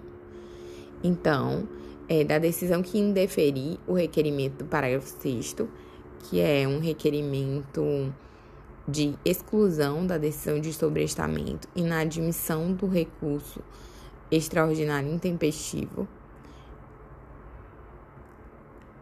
ou da decisão que aplicar entendimento em repercussão geral ou em julgamento de repetitivos, cabe o que? Cabe agravo interno.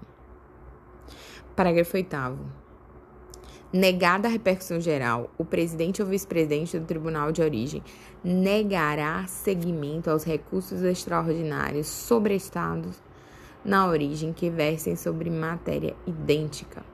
Então, uma vez que for negada a repercussão geral, os, os demais recursos sobrestados, eles vão ter negado seguimento pelo presidente ou vice-presidente do tribunal de origem.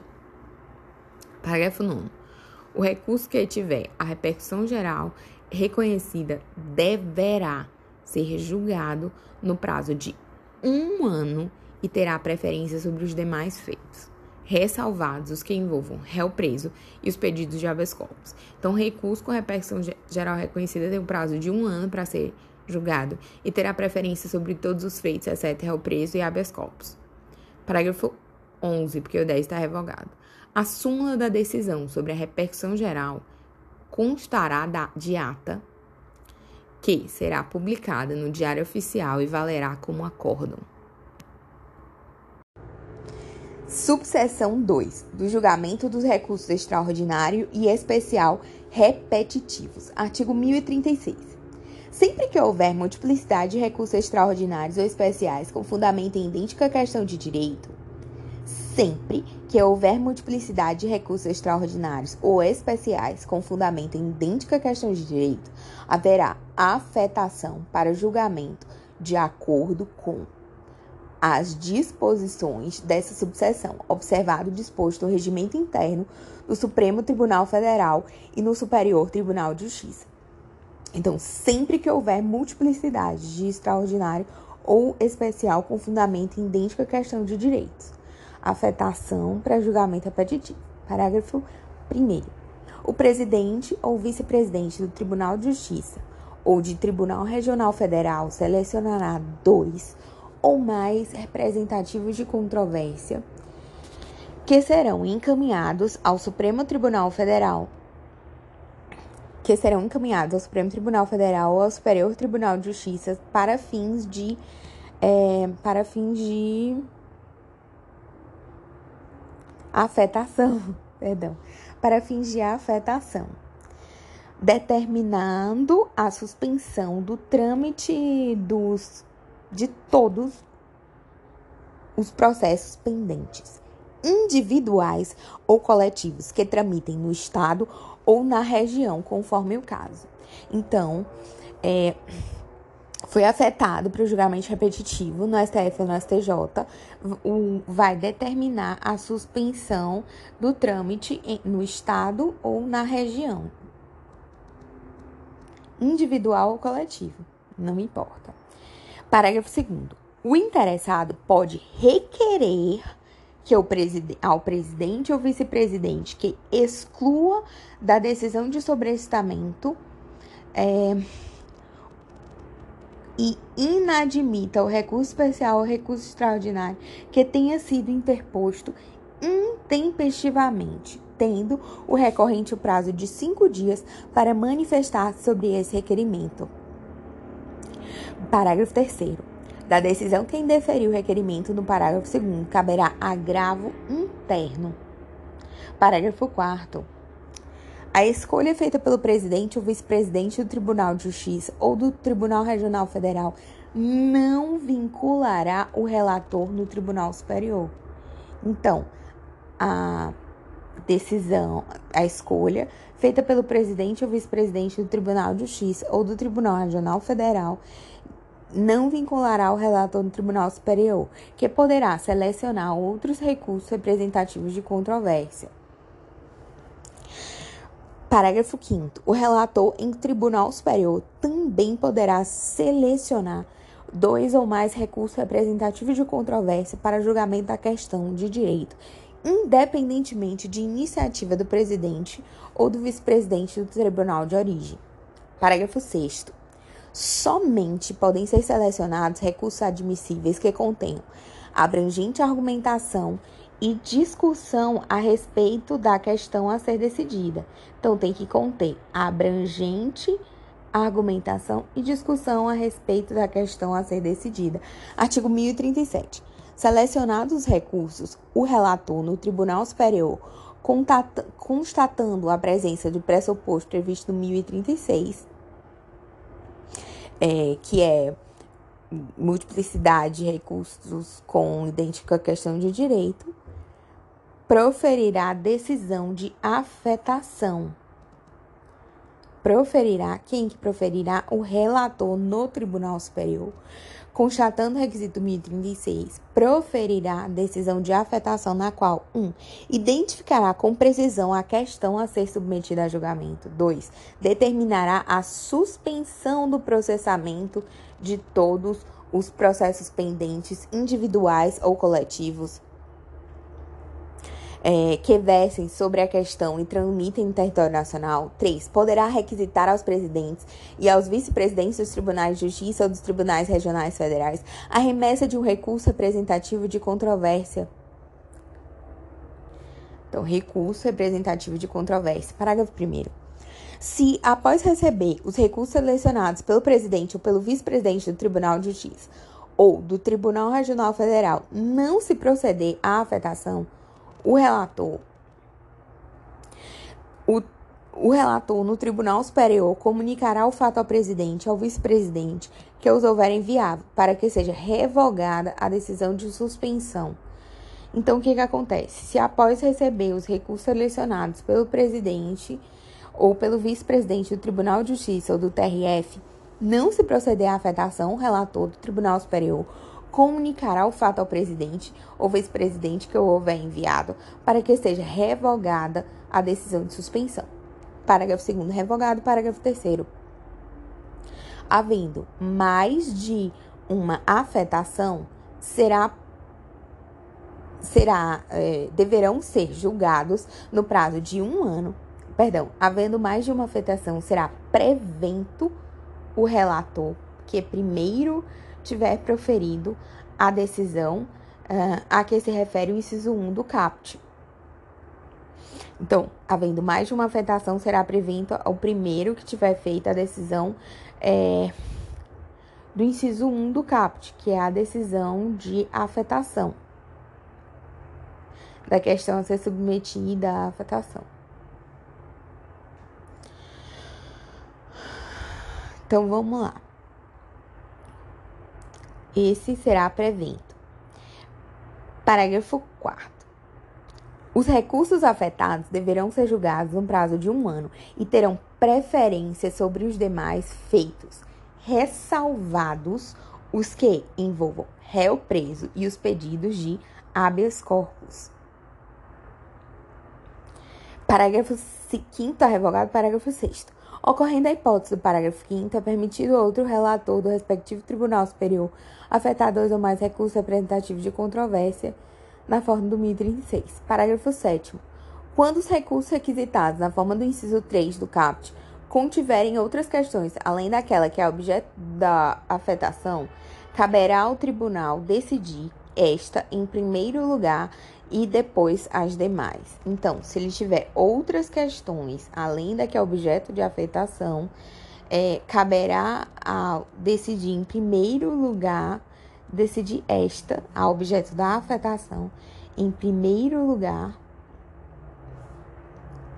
é, e depois as demais questões, em acordo específico em cada processo. Parágrafo 8. As partes deverão ser intimadas da decisão de suspensão de seus processos, a ser proferida pelo respectivo juiz ou relator, quando informado da decisão que se refere ao inciso 2 do CAPT. Parágrafo 9. Então, as partes são intimadas da decisão de suspensão de seu processo. Parágrafo 9. Demonstrada a distinção entre a questão a ser decidida no processo e aquela a ser julgada no recurso especial ou extraordinário afetado, a parte poderá requerer o prosseguimento do feito. Parágrafo 10. O requerimento a que se refere o parágrafo 9 será dirigido 1. Um, ao juiz se o processo sobre estado estiver em primeiro grau. 2. Ao relator se o processo sobre estado estiver no tribunal de origem. 3. Ao relator do acórdão recorrido, se for sobre estado, recurso especial ou recurso extraordinário no tribunal de origem. 4. Ao relator no Tribunal Superior de Recurso Especial ou de Recurso Extraordinário cujo processamento houver sido sobre estrado. Então, o requerimento a que se refere o parágrafo 9 será dirigida ao juiz se o processo estiver sobre estado em primeiro grau. Então, que requerimento? O requerimento de, de para fazer distinção, para dizer que o, o, o, a questão a ser decidida no processo e aquela seja julgada no especial e extraordinário afetado é distinta. Também pode ser dirigida ao juiz, perdão, ao juiz se estiver em primeiro grau, pode ser dirigida ao relator se o processo estiver sobrestado no tribunal de origem, ao relator do acórdão recorrido se sobrestado no é, recurso especial, recurso extraordinário no tribunal de origem, e ao relator no Tribunal Superior de Recurso Especial ou Extraordinário cujo processamento houver sido sobrestrado. Parágrafo 11. A outra parte deverá ser ouvida sobre o requerimento a que se refere o parágrafo 9 da distinção né, no prazo de cinco dias. Parágrafo 12. Reconhecida a distinção no caso 1. Um, dos incisos 1, 2 e 4 do parágrafo 10, o próprio juiz ou relator dará prosseguimento ao processo. 1, 2 ou 4, o juiz dará prosseguimento ao processo.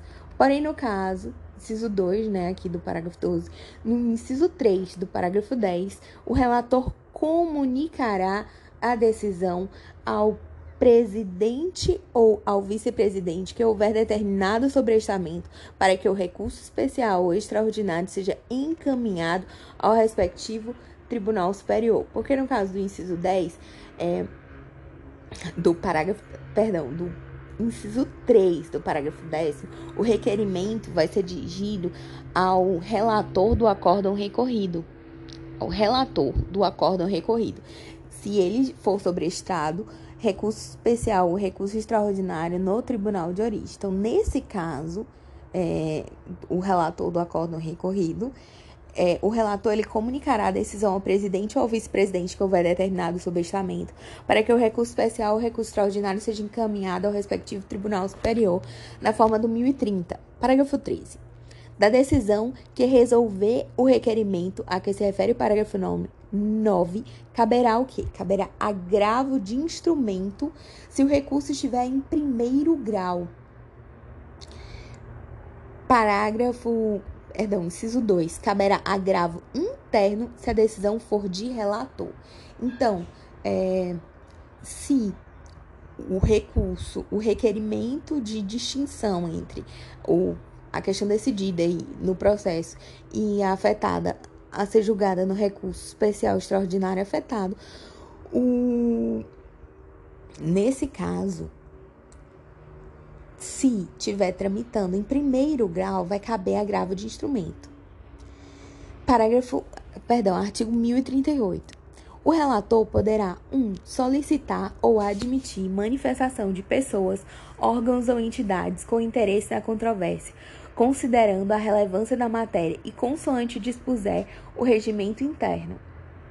2. O relator poderá fixar data para, em audiência pública, ouvir depoimentos de pessoas com experiência e conhecimento na matéria, com a finalidade de instruir o processo. 3. O relator poderá requisitar informações. O relator poderá requisitar informações aos tribunais inferiores a respeito da controvérsia e, cumprida a diligência, intimará o Ministério Público para manifestar-se. No caso do inciso 3, os prazos respectivos são de 15 dias. Nos casos do inciso 3 de requisitar informações aos tribunais inferiores a respeito da controvérsia a ser cumprida, o prazo será de 15 dias e os atos serão praticados sempre que possível em meio eletrônico.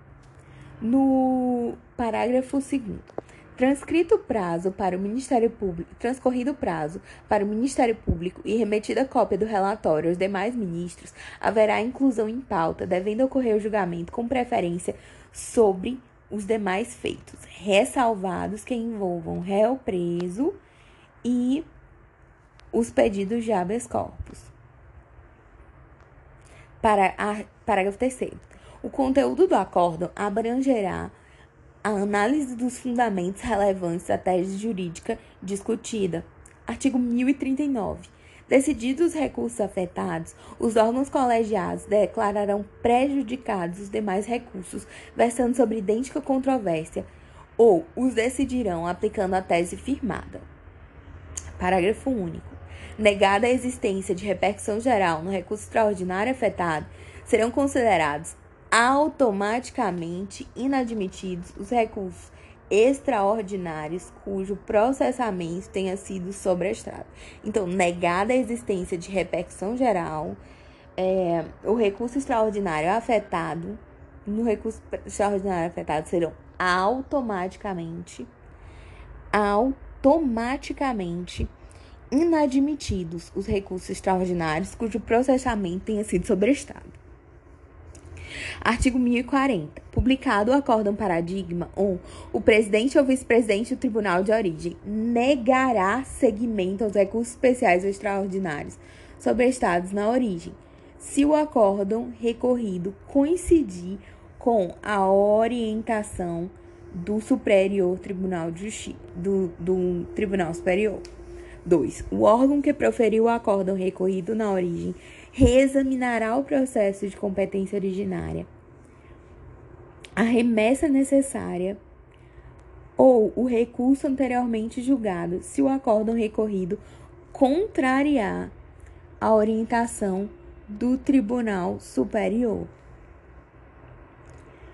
Para inciso 3, os processos suspensos em primeiro e segundo grau de jurisdição retornarão o curso para julgamento e aplicação da tese firmada em tribunal superior. 4.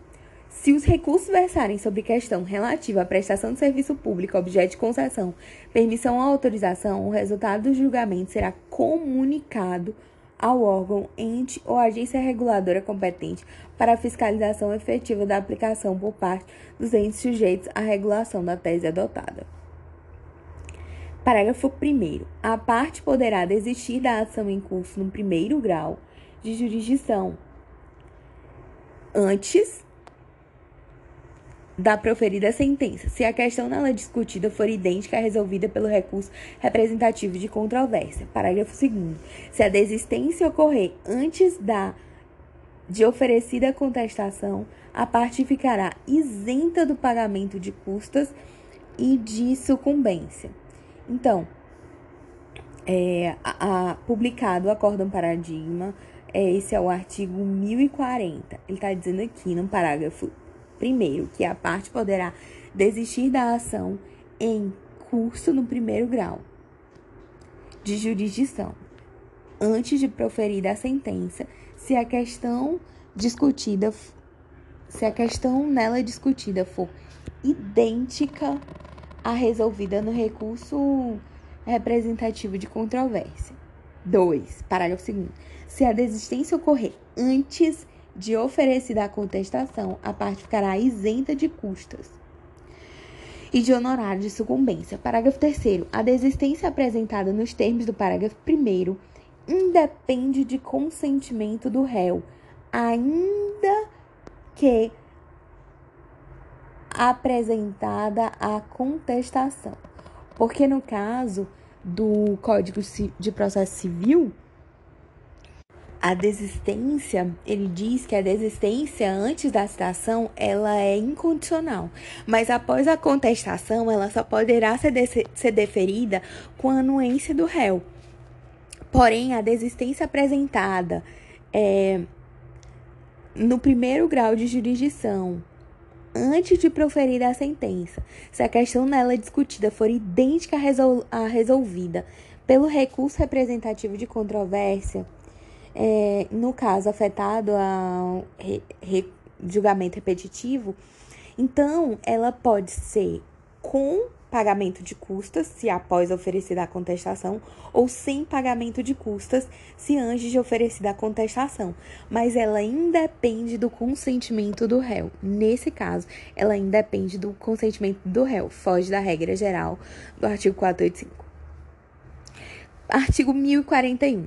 Mantido o acórdão divergente, pelo tribunal de origem, o recurso especial ou extraordinário o recurso especial ou extraordinário será remetido ao respectivo Tribunal Superior na forma do 1036, parágrafo 1. Parágrafo 1.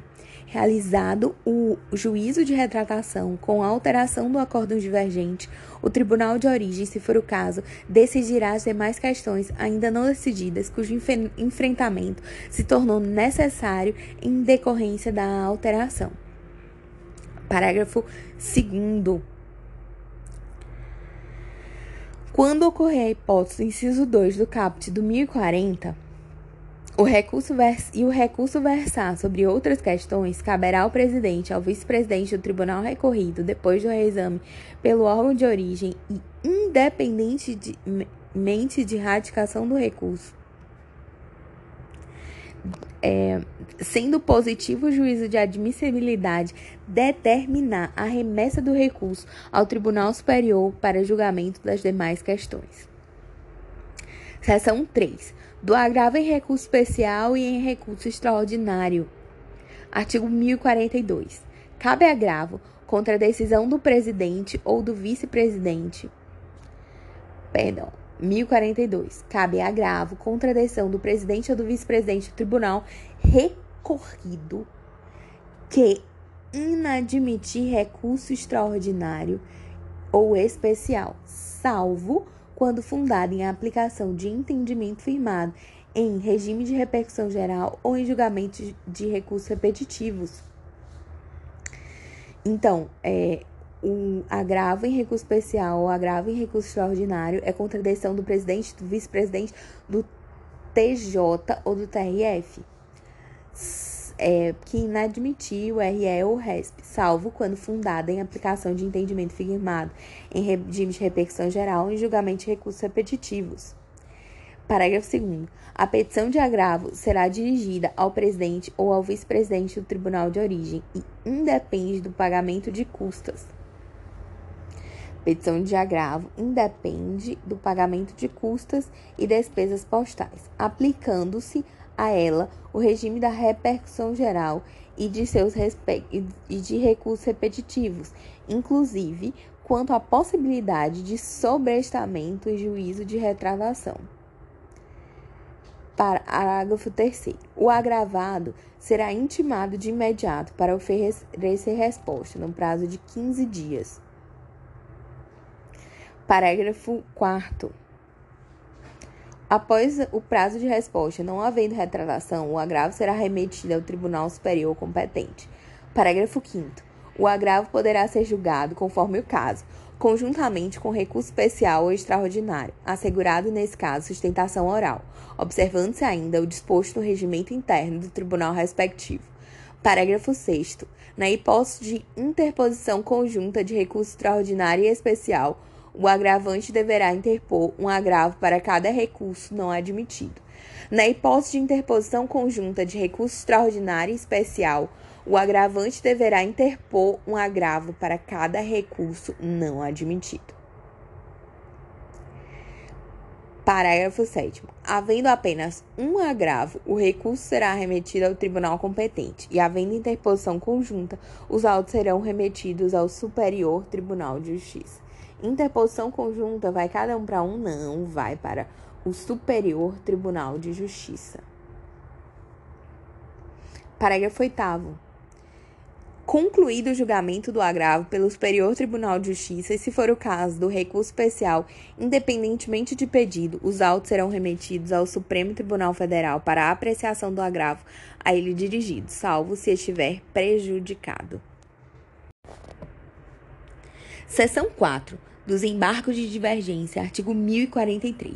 É embargável o acórdão de órgão fracionário que, 1. Um, em recurso extraordinário e em recurso especial, divergir do julgamento de qualquer outro órgão do mesmo tribunal, sendo os acórdãos embargado e paradigma de mérito, então, é embargável o acórdão de órgão fracionário é, em recurso especial que divergir do julgamento de qualquer outro órgão do mesmo tribunal, é, sendo os acórdãos embargado e paradigma, ambos têm que ser de mérito. O inciso 2 está revogado. Inciso 3. Em recurso extraordinário ou em recurso especial, divergir do julgamento de qualquer outro órgão do mesmo tribunal, sendo um acórdão é, de mérito e o outro tenha conhecido do recurso, em, não tenha conhecido do recurso, embora tenha apreciado a controvérsia. Então, se apreciar a controvérsia ou julgar o mérito, vai ser possível, ambos os, os acordos, né, vai ser possível embargar, via embargo de divergência, o acórdão. Então, vamos lá, parágrafo 1 poderão ser confrontadas teses jurídicas contidas em julgamentos de recursos e ações de competência originária. Então, é, poderão ser confrontadas teses jurídicas contidas em ações de competência originária ou recurso. Parágrafo 2. A divergência que autoriza a interposição de embargos de divergência pode verificar-se na aplicação do direito material ou do direito processual. Parágrafo 3. Cabem embargos de divergência quando o acórdão paradigma for da mesma turma que proferiu a decisão embargada. Cabe embargo de divergente quando o acórdão paradigma for da mesma turma que proferiu a decisão embargada, desde que sua composição tenha sofrido alteração em mais da metade de seus membros. Então tem que ter, se for da mesma o acórdão paradigma for da mesma turma que proferiu a decisão embargada, então a composição ela tem que ter sofrido alteração em pelo menos metade dos seus membros. Parágrafo 4 O recorrente provará a divergência com certidão, acórdão, cópia, perdão. O recorrente provará a divergência com certidão, cópia ou citação de repositório oficial credenciado de jurisprudência, inclusive em mídia eletrônica, onde foi publicado, inclusive em mídia eletrônica, onde foi publicado, ou onde foi publicado o acordo divergente, ou com a reprodução de julgado disponível na rede mundial de computadores, indicando a respectiva fonte e mencionará as circunstâncias que identificam ou assemelham os casos confrontados. Artigo 1044. No recurso de embargo de divergência, será observado o procedimento estabelecido no regimento interno do respectivo Tribunal Superior. Parágrafo 1. A interposição de embargos de divergência no Superior Tribunal de Justiça interrompe o prazo para a interposição de recurso extraordinário por qualquer das partes. Parágrafo é, Segundo, os embargos de divergência foram forem desprovidos ou não alterarem a conclusão do julgamento anterior, o recurso extraordinário interposto pela outra parte antes de, da publicação do julgamento dos embargos de divergente se, será processado e julgado independentemente de ratificação. Então, se os embargos de divergência forem desprovidos ou não alterarem a conclusão do julgamento, o recurso extraordinário ele vai ser julgado e processado independente de ratificação. É, e, os, e é só para reforçar, os embargos de divergência, eles interrompem o prazo para interposição de recurso extraordinário.